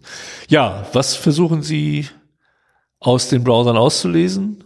Anmeldedaten und Passwort, Browser-Cookies, ähm, was natürlich auch Authentifizierungstokens beinhalten kann. Ne? Also wenn man sich auf einer Webseite authentifiziert, bekommt man einen Session-Cookie, einen Authentifizierungstoken zugewiesen und wenn man den klaut und der ist nicht seitens des Services an eine bestimmte Maschine gebunden ähm, oder an die aktuelle IP oder wie auch immer es identifiziert wird, dann könnte man sich eben mit dem geklauten Cookie auch von einem anderen Rechner äh, also den in den Rechner einspielen in den Browser und dann die Seite aufrufen und man ist sofort eingeloggt, ohne dass man Username und Passwort benutzen musste. Ist übrigens auch eine beliebte Methode, um äh, Multifaktor-Authentifizierung zu umgehen. Ne, weil da wird er ja natürlich nicht mehr abgefragt. So, und dann auch, äh, es gibt so diese Autofill-Funktion verschiedener Browser und die wird halt auch versucht auszulesen. Da hast du dann Adressdaten meinetwegen drin, Geburtsdatum, äh, Name, Kreditkartennummer. Was? Kreditkartennummer. Ja, teilweise. wenn du Pech hast, ist da auch sowas drin. Äh, Kreditkartendetails sind hier nochmal explizit äh, weiterhin aufgeführt. Also das sind so die vier Daten, die halt versucht werden, von Browsern auszulesen. Ähm, die Surf-Historie anscheinend nicht. Die scheint sie nicht zu interessieren. Hm. Aber ich meine, wenn du die Cookies hast, weißt du ja auch die Sites, auf denen er gewesen ist. Und äh, wenn du eine Browser-Historie ohne die Cookies hättest, also mit reinen URLs, kannst du ja nicht viel anfangen, weil das dann ja nur eine öffentliche Seite ist. Ne? Also das braucht man halt nicht unbedingt. So, was auch ein großes ähm, großer Punkt ist heutzutage, ist Crypto-Wallets. Hm. Und zwar äh, die folgenden beliebten, hieß es, Wallet-Dienste wurden von Redline ins Visier genommen. So, und da muss ich sagen, kenne ich keinen von. Der erste ist, nee, Moment, Waffenkammer, das ist doch hier äh, ein Übersetzungsfehler, verdammt. der, der muss irgendwie Weapon Room oder, oder Weapon Chamber oder, oder sowas heißen. Und äh, das hat mir mein automatischer Übersetzer halt äh, übersetzt. Das, das kann ja nicht sein. Aber die anderen sind Tronlink, Metamask, Jax, Bewachen ist auch wahrscheinlich eine schlechte Übersetzung. Oh verdammt, da habe ich mich schlecht vorbereitet. Exodus, Atomar, Coin, Coinomi und Electrum kenne ich alle nicht. So, aber auch ähm, versucht die Malware über spezifische Funktionen äh, die Spitz, ja? Ich habe übrigens deine Waffenkammer rausgekriegt. Ja? Und zwar handelt es sich um US-amerikanisches Englisch, was man verwenden muss. Und dann wird das nämlich die Armory. Ah, und bewachen? Bewachen ist ja. secure eigentlich. Was? Nein, hinter Jux. Oh Gott. Ach so, du hast nicht den Artikel aufgemacht, den ich da. Nee, nee. Ah, okay, ja gut. Alles klar. Auf jeden Fall ähm, versucht Redline auch noch Informationen über Ethereum Wallets und Monero Wallets. Ähm, hier steht auch Geldbörsen. Naja. Also Ethereum und Monero Wallets lokal auf dem Rechner werden auch versucht anzugreifen, äh, was mich ein wenig beunruhigt, weil ein kleines Monero Wallet habe ich auch noch auf meinem Rechner.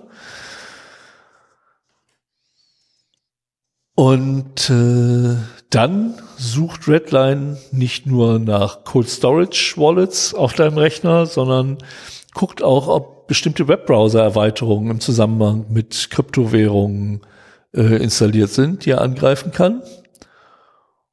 Und äh, hat er noch für eine lange Liste von äh, Crypto-Services Module, die ich jetzt nicht alle vorlese, weil das wird zu langweilig. Also da, wenn euch das interessiert, guckt in die äh, in die Shownotes, äh, da haben wir einiges. Ähm, außerdem sind hier wieder viel zu viele deutsch übersetzte Sachen drin, das äh, kann ich euch nicht antun. Aber ein, ein Schwerpunkt scheint wirklich auf Kryptofunktionen zu liegen weil damit kann man natürlich auch sofort Geld abgreifen. Ne? Das ist und viele davon sind entweder sowieso schon anonym oder man kann halt durch entsprechende Umleitungen das Geld anonymisieren, so dass man dann halt irgendwann oder vielleicht sogar durch diese Wallets ähm, Geld durchleiten, um dann zu verschleiern, wo sie wirklich landen. Ja, dann werden noch zwei Instant Messenger angegriffen. Das ist das nächste Modul. Und zwar Discord und Telegram, ohne dass jetzt hier leider genauer steht, was sie dann damit machen. Aber diese beiden Clients werden angegriffen. Und ein äh, weiterer Schwerpunkt scheint auf Gaming-Clients zu liegen. Hm. Und äh, hier wird vor allen Dingen und eigentlich ausschließlich Steam genannt. Es gibt ja auch noch andere. Nein. Ja, sei froh, dass du komplett auf Linux umgestiegen ja. bist. Bin ich. Aber das scheint wohl auch sehr lukrativ zu sein. Ich weiß nicht, was man damit anfangen will, aber vielleicht dann einfach die, äh, den Steam-Account übernehmen und dann die Software, also wenn du den Steam-Account verkaufst, müsste ja jemand anders, also wenn ich deine Zugangsdaten zu deinem Steam-Account habe, könnte ich ja alle Spiele, die du in einer massigen Sammlung hast, auf meinem Rechner auch installieren und spielen. Ja, das ist die Bis eine Sache, die du machen änderst. kannst. Die andere Oder bis Sache, ich das Passwort ändere und du nicht mehr drauf Die andere Sache, die du machen kannst, ist beispielsweise aber auch, du könntest ja, wenn du Zugriff auf meine, meinen, meinen Steam-Account hast, kannst du ja die äh, hinterlegten Zahlungsinformationen einfach dafür nutzen, um dir selber Spiele zu schenken. Ja, Beispielsweise. ja, Oder dir Ingame-Währungen bei bestimmten Titeln bei Steam ja, kaufen, über Ja. meinen Account, ja. der mir dann zu Lasten geht. Und nein, du wirst nicht versuchen, aber Passwort zu kaufen. Nein, ich kenne es selber nicht. Außerdem habe ich Zwei-Faktor-Authentifizierung da an. Aber Steam Client ist halt auch ein Ding. So, und dann ähm, kennt Redline noch zwei FTP-Clients, nämlich einmal FileZilla, mein bevorzugter unter Windows, und WinSCP. Und äh, das sind beides kostenlose Open-Source-Anwendungen, die halt weit verbreitet sind. Und äh, aus FileZilla versucht Redline Connections auszulesen, Credentials, dann äh, welche Server in letzter Zeit besucht wurden, ähm, mit allen Zugangsdaten, die man dafür braucht, also Host, Port, User, Passwort und so weiter. Ähm, das macht mir ein bisschen Sorgen, weil ein paar FTP da äh, Connections habe ich in meinem FileZilla auch gespeichert. Ich glaube, dass da muss ich mich noch mal ein bisschen mit beschäftigen. Also WinSCP ist sogar noch schlimmer, weil WinSCP nämlich auch unter anderem, ähm, das ja, wie der Name halt sagt, ne, das SCP. SCP, ja. Dafür habe ich es auch nur benutzt. Also ich benutze ihn nicht als Ähm, FTP-Client. Ich aber- habe es tatsächlich äh, als, als SCP-Client Ah ja, da liest er Passwörter und Connections aus. gehabt. Genau. Ähm, ich bin gerade sehr froh, da ich weg bin davon. bin ich froh, auf Linux zu sein. Ja. Mein SCP-Client heißt SCP. So, was, hat was ich gut finde, äh, was ich da nicht drin finde, sind zum Beispiel Telnet-Clients oder SSH-Clients. Äh, WinSCP ist ein SSH-Client.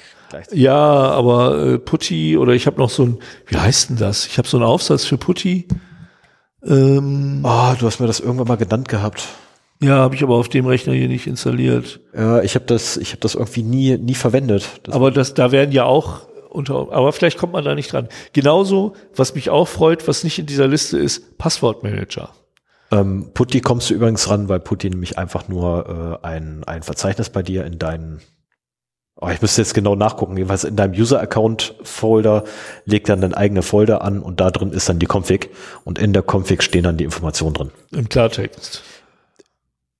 Das weiß ich gerade nicht. Okay. Ich weiß nur, dass da die Weil Informationen. dann, dann wäre es halt eine Aufgabe für einen File-Grabber. Aber also sowohl äh, Terminal-Programme als auch Passwortmanager tauchen hier nicht in der Liste auf, was sich sehr beruhigt. Also gerade auch Passwortmanager, da gab es ja auch durchaus Lücken jetzt in Keepers.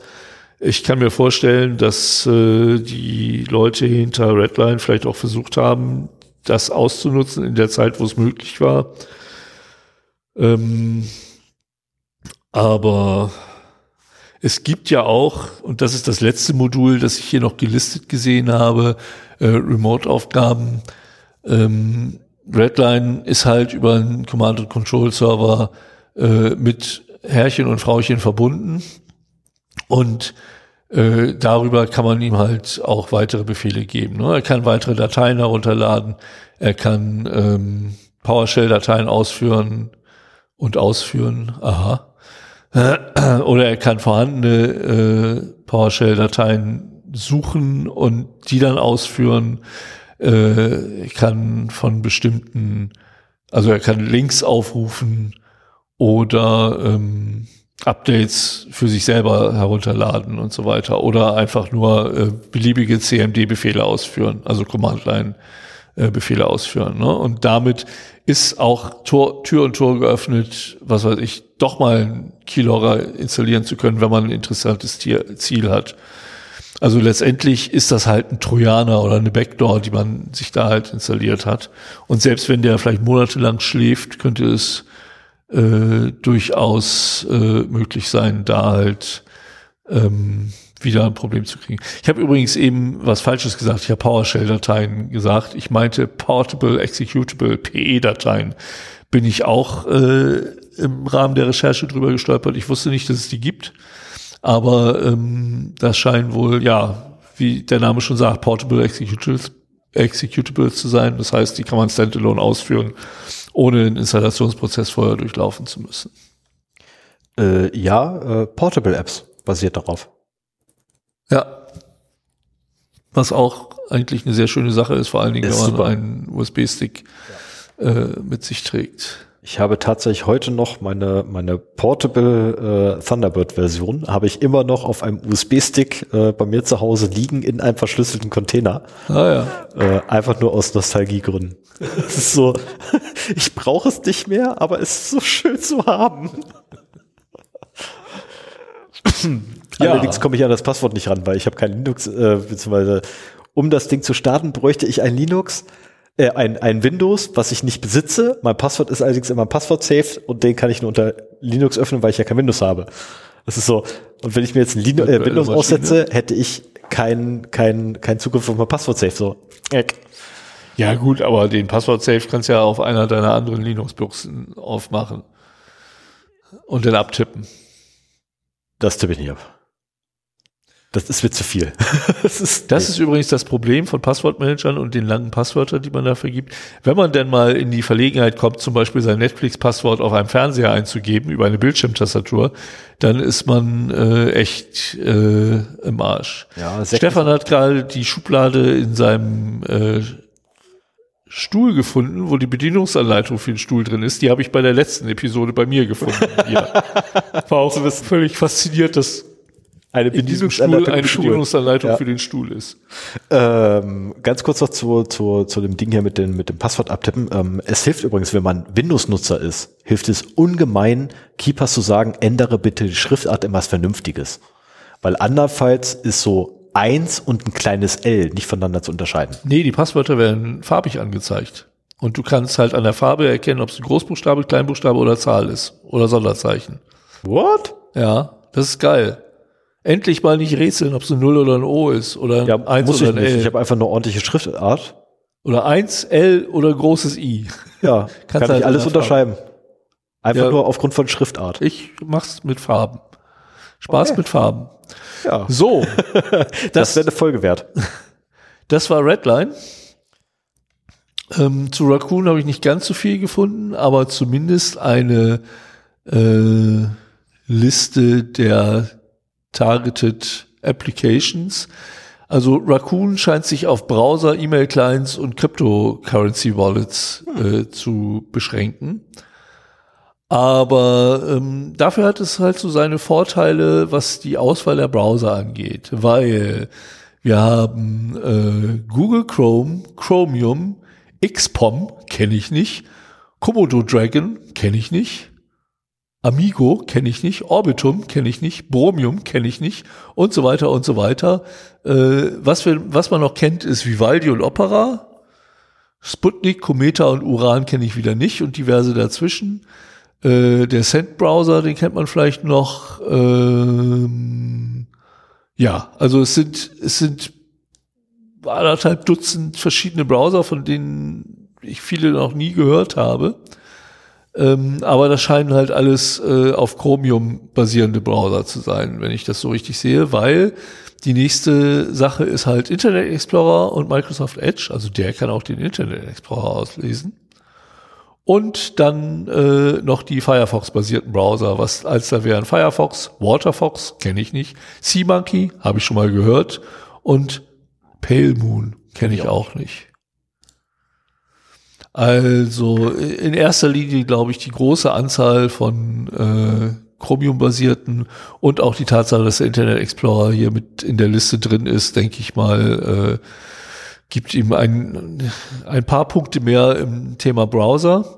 Dann, was ich auch beim Redline nicht gesehen habe, waren E-Mail-Clients. Und zwar kann Raccoon da mit Thunderbird, Outlook und Foxmail umgehen und Informationen auslesen. Leider weiß ich nicht, welche, aber wenn der Infostealer das ist, gehe ich schon mal davon aus, dass dann auch so äh, IMAP, POP und SMTP Zugangsdaten dabei sind, ähm, was schon ärgerlich wäre. Und als letztes, also der hat nur diese drei Module Cryptocurrency Wallets, Wallets, ähm, hm. und zwar Electrum, Ethereum, Exodus, Jax, Monero, Bither kenne ich, kenn auch, ich auch nicht. nicht. Also ganz ehrlich, ich kenne aus den aus den ganzen Cryptosy Crypto oh, ich kenne Cryptocurrencies, Ethereum die du gerade auf ich kenne genau zwei. Monero und Ethereum, der Rest kenne ich gar nicht. Bitcoin kennst du auch. Ach so, ja gut, die sind nicht da drin. Komischerweise eigentlich, keine Ahnung, warum das da nicht genannt ist. Also Rest kenne ich gar nicht, ähm, nie gehört. Und Monero und Ethereum, ja, ich habe mal davon gehört. Ja. Genau. So, Monero, wie gesagt, besitze ich ein paar Euro äh, aus bestimmten Zwecken. Ja, äh, weckt das Gefühl in dir, um mal mit den Worten eines anderen Podcasts, den ich täglich höre, die Diskussion anzustoßen? Also mit den, mit den Worten eines, eines, eines YouTubers, die, also ich, ich zitiere jetzt wörtlich, allerdings übersetze ich ihn auch gleich direkt. Ähm, die beste Entscheidung meines Lebens war der Wechsel von Windows auf Linux. Okay, dann muss ich mal gucken, ob ich die nächste Folge zu Linux-Infostilern machen kann. Kannst du gerne machen. Mich, würde es, würde mich, es würde mich nämlich tatsächlich interessieren. Mach mal. Ob, ob es für Mac und äh, Linux auch solche gibt. Mach das mal. Es würde mich wirklich interessieren. Ja, ja. Wenn ich was finde, liefere ich das noch nach, äh, entweder in der Hausmeisterei nächstes Mal oder, oder auch bei Mastodon. Ja, das war's. Ich hoffe, ähm, das hat diese Malware-Kategorie ein wenig äh, beleuchtet, dass wir jetzt mal wissen, was wir davon zu erwarten haben. Wie gesagt, die wichtigste Frage, die, die mich in die IT-Security getrieben hat und die ich seit 20 Jahren nicht beantworten kann, ist, wie stelle ich denn fest, ob ich mir sowas eingefangen habe? Wir wissen zumindest, worauf wir achten müssen, um uns nicht zu infizieren. Das ist schon mal. Ja, ja, nur von offiziellen Quellen runterladen. Nur von offiziellen Quellen. Sicherstellen, dass es auch wirklich die offizielle Quelle ist. Richtig. Am liebsten einen Packet Manager öffnen und wenn äh, aus einer 4 MB Datei eine 700 MB Datei wird, lieber nochmal alles gucken, wegschmeißen, neu machen. Ja, genau. lieber alles wegwerfen und neu machen. Ja. Ähm, es wäre, glaube ich, auch interessant zu wissen, was passiert eigentlich, wenn die Dinger nicht ans Netzwerk können. Würde mich jetzt auch mal interessieren. Und zwar in, in jeder einzelnen Stage für sich allein gesehen. Also ich denke mal, das Information Gathering, äh, also Profiling und äh, auch die, das, das läuft ja alles lokal. Das wird wirklich da äh, äh, da gibt's halt die entsprechenden Module, die das halt ausführen und dann geht es nur darum, diese Informationen auch wieder auszuleiten. Ja, aber es geht ja auch darum, letztendlich Funktionalität nachzuladen. Und gerade das Nachladen äh, ist ja quasi verhindert, weil ne, Netzwerkkabel nicht drin, WLAN-Modul nicht installiert. Ja, kommt ähm, in also welcher Phase. Also ist halt einfach, wenn du gerade eine Datei runtergeladen hast, ist es unwahrscheinlich, dass danach das Netzwerkkabel gezogen wird. Und äh, und das habe ich schon ein paar Mal tatsächlich in letzter Zeit gehabt, aus Versehen. Ah. Ist nicht, dass das Kabel gezogen war, aber dass einfach das Internet weg war, kurz nachdem der Download fertig war. Ja, gut. Aber ähm, ich glaube, in der Infektionsphase wäre es kritisch. Da wird ja auch der mh. Prozess für eine bestimmte Zeit angehalten, um etwas nachladen zu können und dann ja. in den Prozess, also den laufenden Prozess zu injizieren. Ja. Und wenn zu der Zeit das Internet weg ist, könnte die äh, Infektion schieflaufen. Da ist er ja auch noch nicht persistiert oder so. Aber ich glaube, das ist einfach Schwund, den man einkalkuliert. Also das ist ja so eine Kampagne ist ja nicht so, dass du jetzt versuchst, also wenn, wenn du einen bestimmten Rechner befallen möchtest, dann gibst du dir ja auch im Prinzip mehr Mühe, das manuell zu steuern. Äh, Infostealer werden eigentlich ausgestreut, wie andere Malware auch, die mit nach Fire und Forget laufen. Ja, wobei die ja auf Und wenn sich denn von den ja. von den potenziellen 10.000 Infektionen 30 nicht melden, dann sind die halt abgeschrieben. Ja, mich, mich würde es einfach nur tatsächlich interessieren, wie die, wie die Software selber dann reagiert, aber das ist wieder so mein, mein, Dazu mein sehr Also eine der Quellen, da ist auch Quellcode mhm. drin, wie das Ding funktioniert, wenn du da eintauchen möchtest. Ich habe ich hab, ich hab schon die, die Part 1 und Part 2 Links habe ja, ich schon genau, im Auge. Genau. Das ist, äh, ich glaube, ich habe da. Äh, also wenn ich jemanden anfixen konnte, äh, in den Shownotes sind alle meine nicht. Quellen drin. Und äh, da ist gerade, was die Technik angeht, noch viel Interessantes nachzulesen. Ich habe am Montag über acht Stunden Zeit, also von daher werde ich da wahrscheinlich das lesen. Und in der Zeit habe ich leider kein Internet, was bedeutet, ich muss es vorher aufrufen. Ich fahre ja, mit der Deutschen Bahn. am Montag. Da habe ich eine kleine Dienstreise. Ich fahre Montagmorgen weg und komme Montagabend erst wieder. Oder mitten in der Nacht erst wieder. Und ich habe irgendwie acht Stunden Quietsch-Reisezeit alleine insgesamt. Uh. Habe ich Zeit zum Lesen. Das ist okay. Ja. Na gut, hast du noch was? Sonst kommen wir zu Fun and Other Things und ähm, mal eine, nee, Chaptermark setzen. Kommen wir doch einfach mal zu, zu etwas Spaßigem für heute. Möchtest ja. du anfangen oder soll ich anfangen? Nö, ich fange ich fang ruhig an. Ich habe einen Link äh, in dieser Rubrik. Das kann ich schlecht beschreiben. Das müsst ihr euch einfach angucken, wenn euch das interessiert. Ähm, ich weiß gar nicht, wie wir da drauf gekommen sind. Auf jeden Fall beim Telefonieren. Ach ja, genau. Das ist äh, die, fünf, die HP-Drucker, wo man Code einschmuggeln kann. Da kam genau. sofort die Frage auf, das kriegt man denn da Doom zum Laufen? Auf einem Drucker? Nein, auf einem Drucker kann man ja nicht Doom spielen. Doch, kann man. also Doom läuft auf allem und unter, unter anderem äh, auch auf äh, Druckern. Sicherheitsforschern ist es gelungen, über die Fernwartungsfunktion von netzwerkfähigen Druckern der Pixma-Reihe von Canon den Shooter-Klassiker Doom zu installieren. Das Video zeigt, wie das Spiel anschließend auf dem Status-Display eines solchen Druckers läuft. Ähm, ja, ist spaßig, kann man sich angucken. Die Farben sind extrem äh, schlecht. schlecht. Aber äh, die Tatsache, wobei das, das Startbild ist schon ganz geil, nur die Bewegtbilder sind dann nachher ziemlich grotte. Aber kann ich nur empfehlen, äh, das ist mal wieder aus dem Thema, worauf läuft denn noch Doom alles? Ja, auf Druckerdisplays von äh, Canon Pixma Druckern. Und ich habe, glaube ich, sogar einen. Wir waren letztens doch. Ich habe einen. Geil. du weißt, was wir vor, was wir machen werden, oder? ähm, wir waren letztens übrigens, während wir darüber gesprochen hatten, waren wir noch am überlegen, ob wir daraus nicht eigentlich eine Kategorie machen können. Worauf ähm, eine eigene. noch alles läuft. Na, einfach nur äh, quasi jede Episode so eine Sache, wo einfach Doom drauf laufen kann. Ähm, sollte das wirklich auf Interesse bei euch stoßen, dass wir einfach mal so anfangen, quasi über mehrere Episoden hinweg aufzuzählen, worauf Doom so alles läuft und ausführbar ist, sagt mal Bescheid. Ähm, wobei ich letztens übrigens die Frage gestellt gekriegt habe, does it run Crisis? Ähm, und die Antwort war, ja, aber sehr grotte.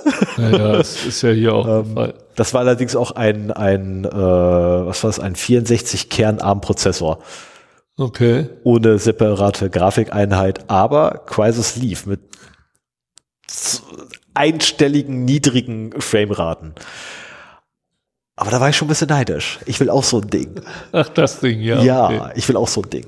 Ja, später, später hat er dann noch das Grafikmodul verwendet. Dann gab's mittlere einstellige Frameraten. So, aber kommen wir nun zu etwas völlig anderem, nämlich ähm, was machst du da? Ähm, ich, ich, wer hat denn hier die Änderungsverfolgung bei Google Docs eingestellt? Seit wann kann man das denn machen? Du? Nee. Es gibt eine Änderungsverfolgung? Ja, wenn ich, wenn ich hier eine Änderung mache, dann wird die quasi nur als Kommentar gezeigt und dann kann ich die nochmal äh, freigeben und dann wird es erst gemacht. Ganz seltsam. Das ist ja schrecklich. Ich editiere die ganze Zeit rum und da gab's nichts. Das muss bei dir sein. Ähm, so, äh, Kategorie Retro-Computing. Äh, wie jeder weiß, ich habe da auch so ein paar. Ähm, es gibt jetzt eine neue Möglichkeit für Windows 95, 98, ME und ich glaube sogar XP, äh, Windows 2000, allerdings nicht mit dem Service Pack 4, äh, Updates zu beziehen. Und zwar lief das damals, nee, wobei ich glaube, X, doch XP müsste es auch noch gewesen sein. Und zwar lief das damals ja eher da äh, so ab, dass du ja auf eine Webseite gegangen bist bei Microsoft und die Webseite selber hat ja dann geprüft, ob du Updates hast oder benötigst und dir dann die Updates ausgeliefert und installiert. Ähm, das haben jetzt welche nachgebaut und liefern quasi endlich den letzten Stand quasi nach, äh, so dass man sein Retro-System auf den aktuellsten Stand zum EOL äh, patchen kann. Okay. Ähm, ich werde davon Gebrauch machen, definitiv, weil ich habe eine Windows 98, nee, eine Windows 95 Büchse, ich habe eine 98er Büchse. Virtuell oder? Nee, echte. Oh, okay. Echte Hardware. Und ich habe auch eine XP-Büchse, wobei die XP-Büchse, ja, okay, das ist overengineert. Ähm, Gebe ich ganz offen zu. Die ist, die ist ähm, von der von der Performance her over overdesigned. Ähm, overspect, so. Äh, aber auch da, ich werde definitiv Gebrauch davon machen und zusehen, dass ich irgendwie an alle Updates rankomme. Weil es wäre schon ganz schön. Ähm, ich habe den Artikel dazu verlinkt. Äh, ist bei Ars Technica mir aufgefallen zuerst, deswegen habe ich den Artikel verlinkt. Und dann hatte ich noch einen zweiten Artikel gefunden, lustigerweise, äh, bei Hackaday. Und die wiederum, oder der Artikel wiederum fällt eher so in die Kategorie Quantum Computing ist aber irgendwie auch beim Retro-Computing mit angesiedelt, weil es hat jemand tatsächlich ein Quantencomputing-Simulator beschrieben, mit dem man quasi ein, ich glaube, zwei Qubits ähm, quasi simulieren kann und auch das Verhalten von zwei Qubits äh, simulieren kann beim Quantencomputing ähm, in Basic auf einem C64. Aha. Das wiederum war sehr, sehr cool. ich bin schon am überlegen, ich habe zu Hause habe ich ja hier den äh, C64 Pocket, nee, wie heißt denn der? C64 Mini? Mini. Den ähm, hast du? Ja, den habe ich. Oh. Ich bin am überlegen, ob ich das Ding da drauf packe und mal laufen lasse. Einfach nur Neugierde. Das ist schon sehr geil. Du simulierst quasi wirklich vollständig, äh, also die Laufzeit ist natürlich Grotte, aber es geht halt. Ähm, aber du simulierst halt wirklich dieses, diese 2-Bit-Quantenberechnung. Ich habe keine Ahnung, wie dieses ganze Quantencomputing funktioniert. Frag ich nicht. Ich bin, ich bin da raus. Ich weiß, wenn Quantencomputing in der Lage ist, mehr als acht Qubits äh, dann muss ich mir einen Job außerhalb der IT suchen. Dann, ich wollte gerade sagen, da bin ich Hausmeister. Da bin ich zu alt dafür. Keine Ahnung. Oder Informatiklehrer.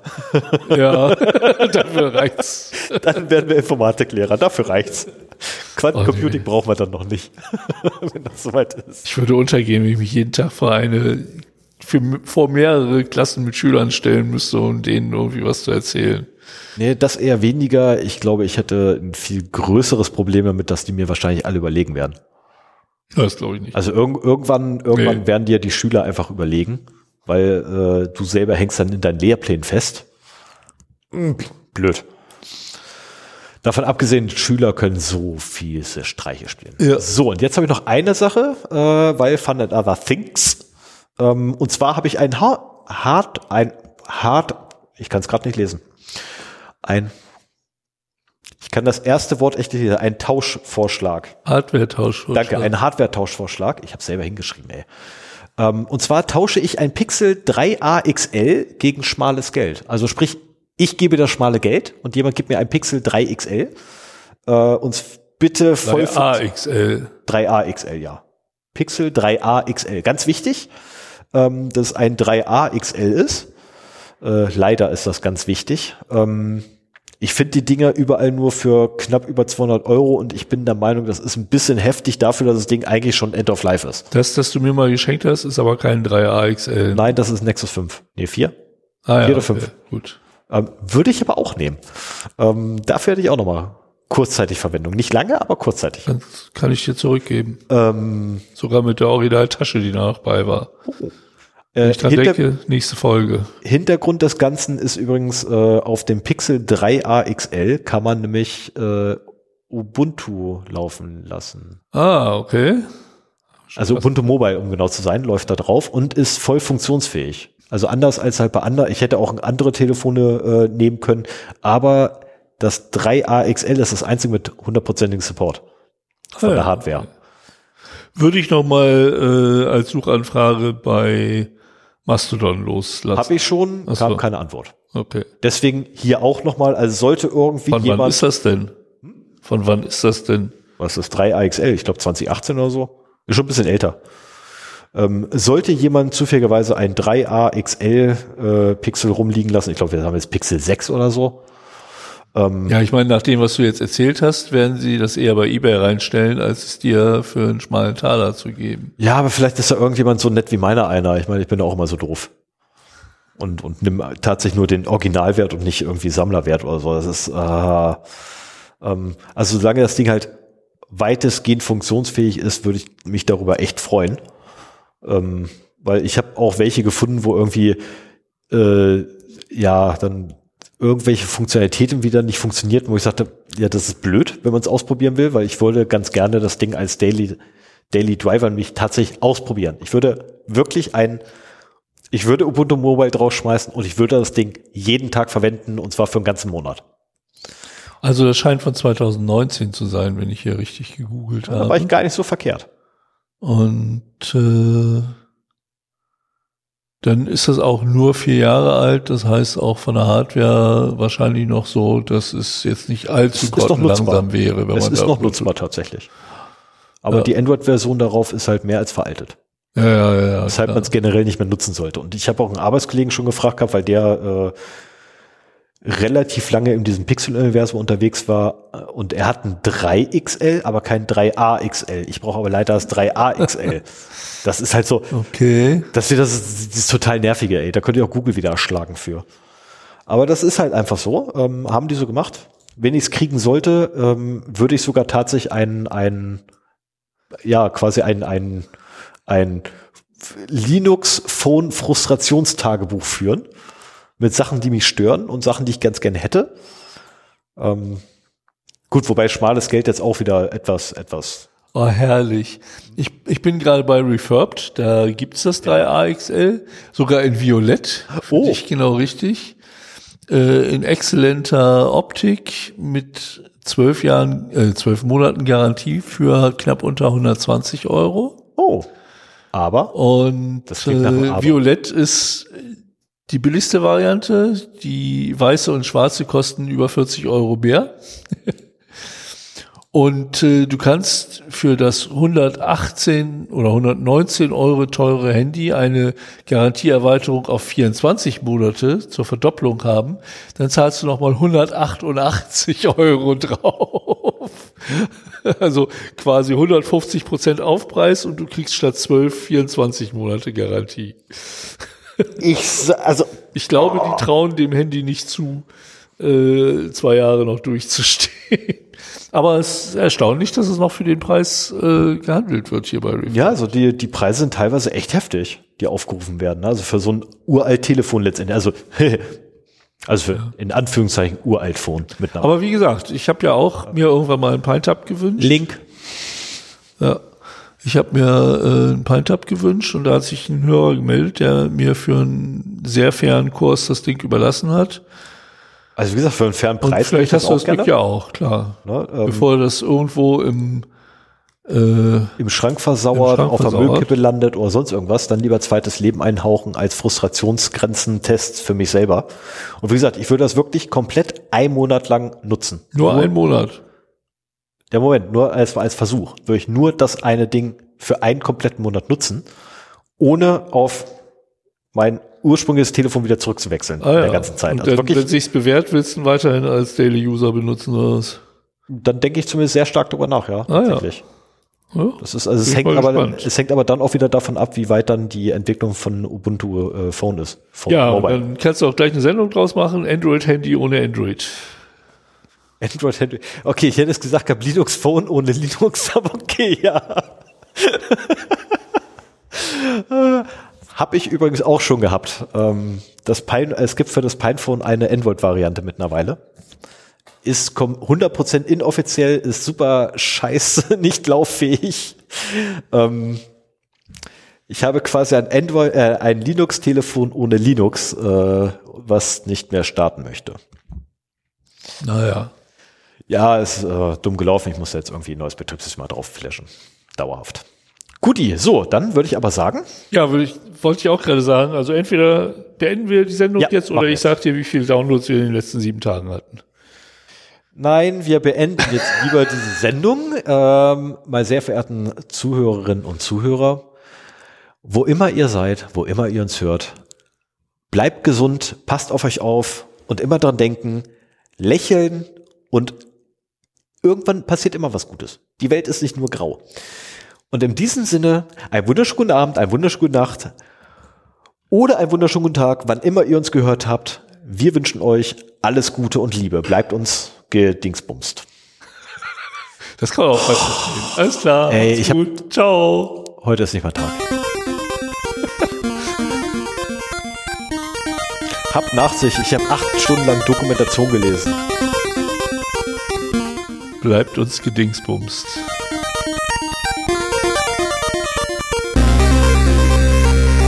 Was sage ich denn immer?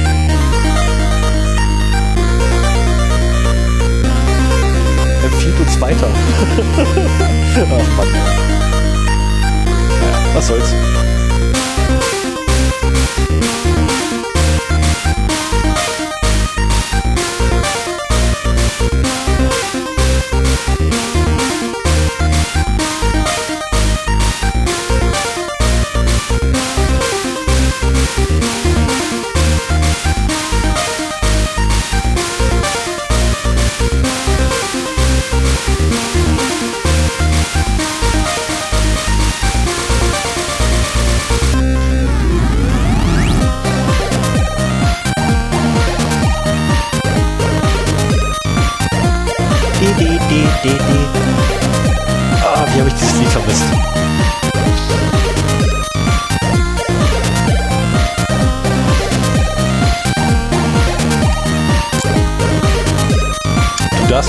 Das Pixel 3 AXL schenken.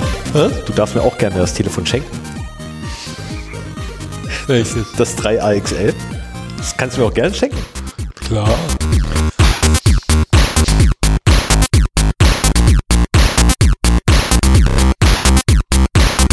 Ja, ich finde das echt ein gutes Instrument an sich. Ja, wenn halt es gibt halt nicht so viele Erfahrungsberichte mit einem reinen Linux-Telefon. Ähm, den Erfahrungs, den einen Erfahrungsbericht, der halbwegs brauchbar war, den finde ich nicht zielführend.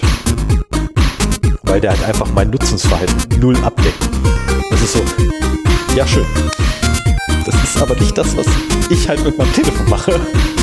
Ja, ich glaube, das Problem mit Linux-Telefonen ist halt, dass du auch keine vernünftigen App Stores zur Verfügung hast. Also wahrscheinlich wird dir die, äh, das Terminal-Fenster und SSH reichen. Und also mir persönlich würde es reichen, weil ich dann mich äh, letztendlich, äh, also ich brauche zumindest einen Compiler drauf. Das würde mir völlig reichen, weil dann kopiere, äh, kompiliere ich mir notfalls meine Quellen alle selber oder meine Anwendung ähm, weil es beispielsweise gibt es eine ARM-Version von Thunderbird, es gibt eine ARM-Version von Firefox, es gibt eine ARM-Version von, was brauche ich noch? Muss kurz überlegen. Ja, aber die müssen auch für so kleine Displays optimiert sein. Also gerade bei Thunderbird stelle ich mir das sehr schwer vor. Im Browser, ja, kann ich mir vorstellen. Ja, da benutzt du aber nicht mehr Thunderbird, sondern da würdest du ja äh, äh, äh, äh Polizeihund äh, Polizeihundestaffel in den, in den Vereinigten Staaten. K9. Genau, K9 würde es äh, Ja, acht Stunden Doku lesen heute. Das ist schlau.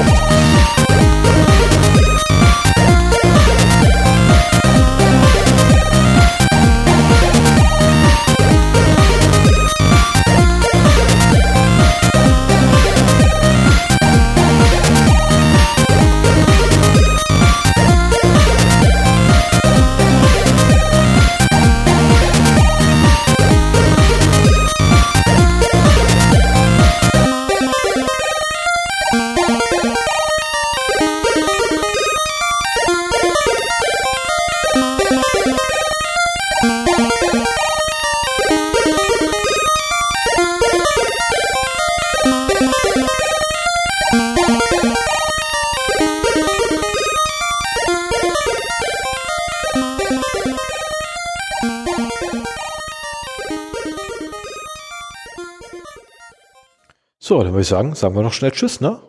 Ciao.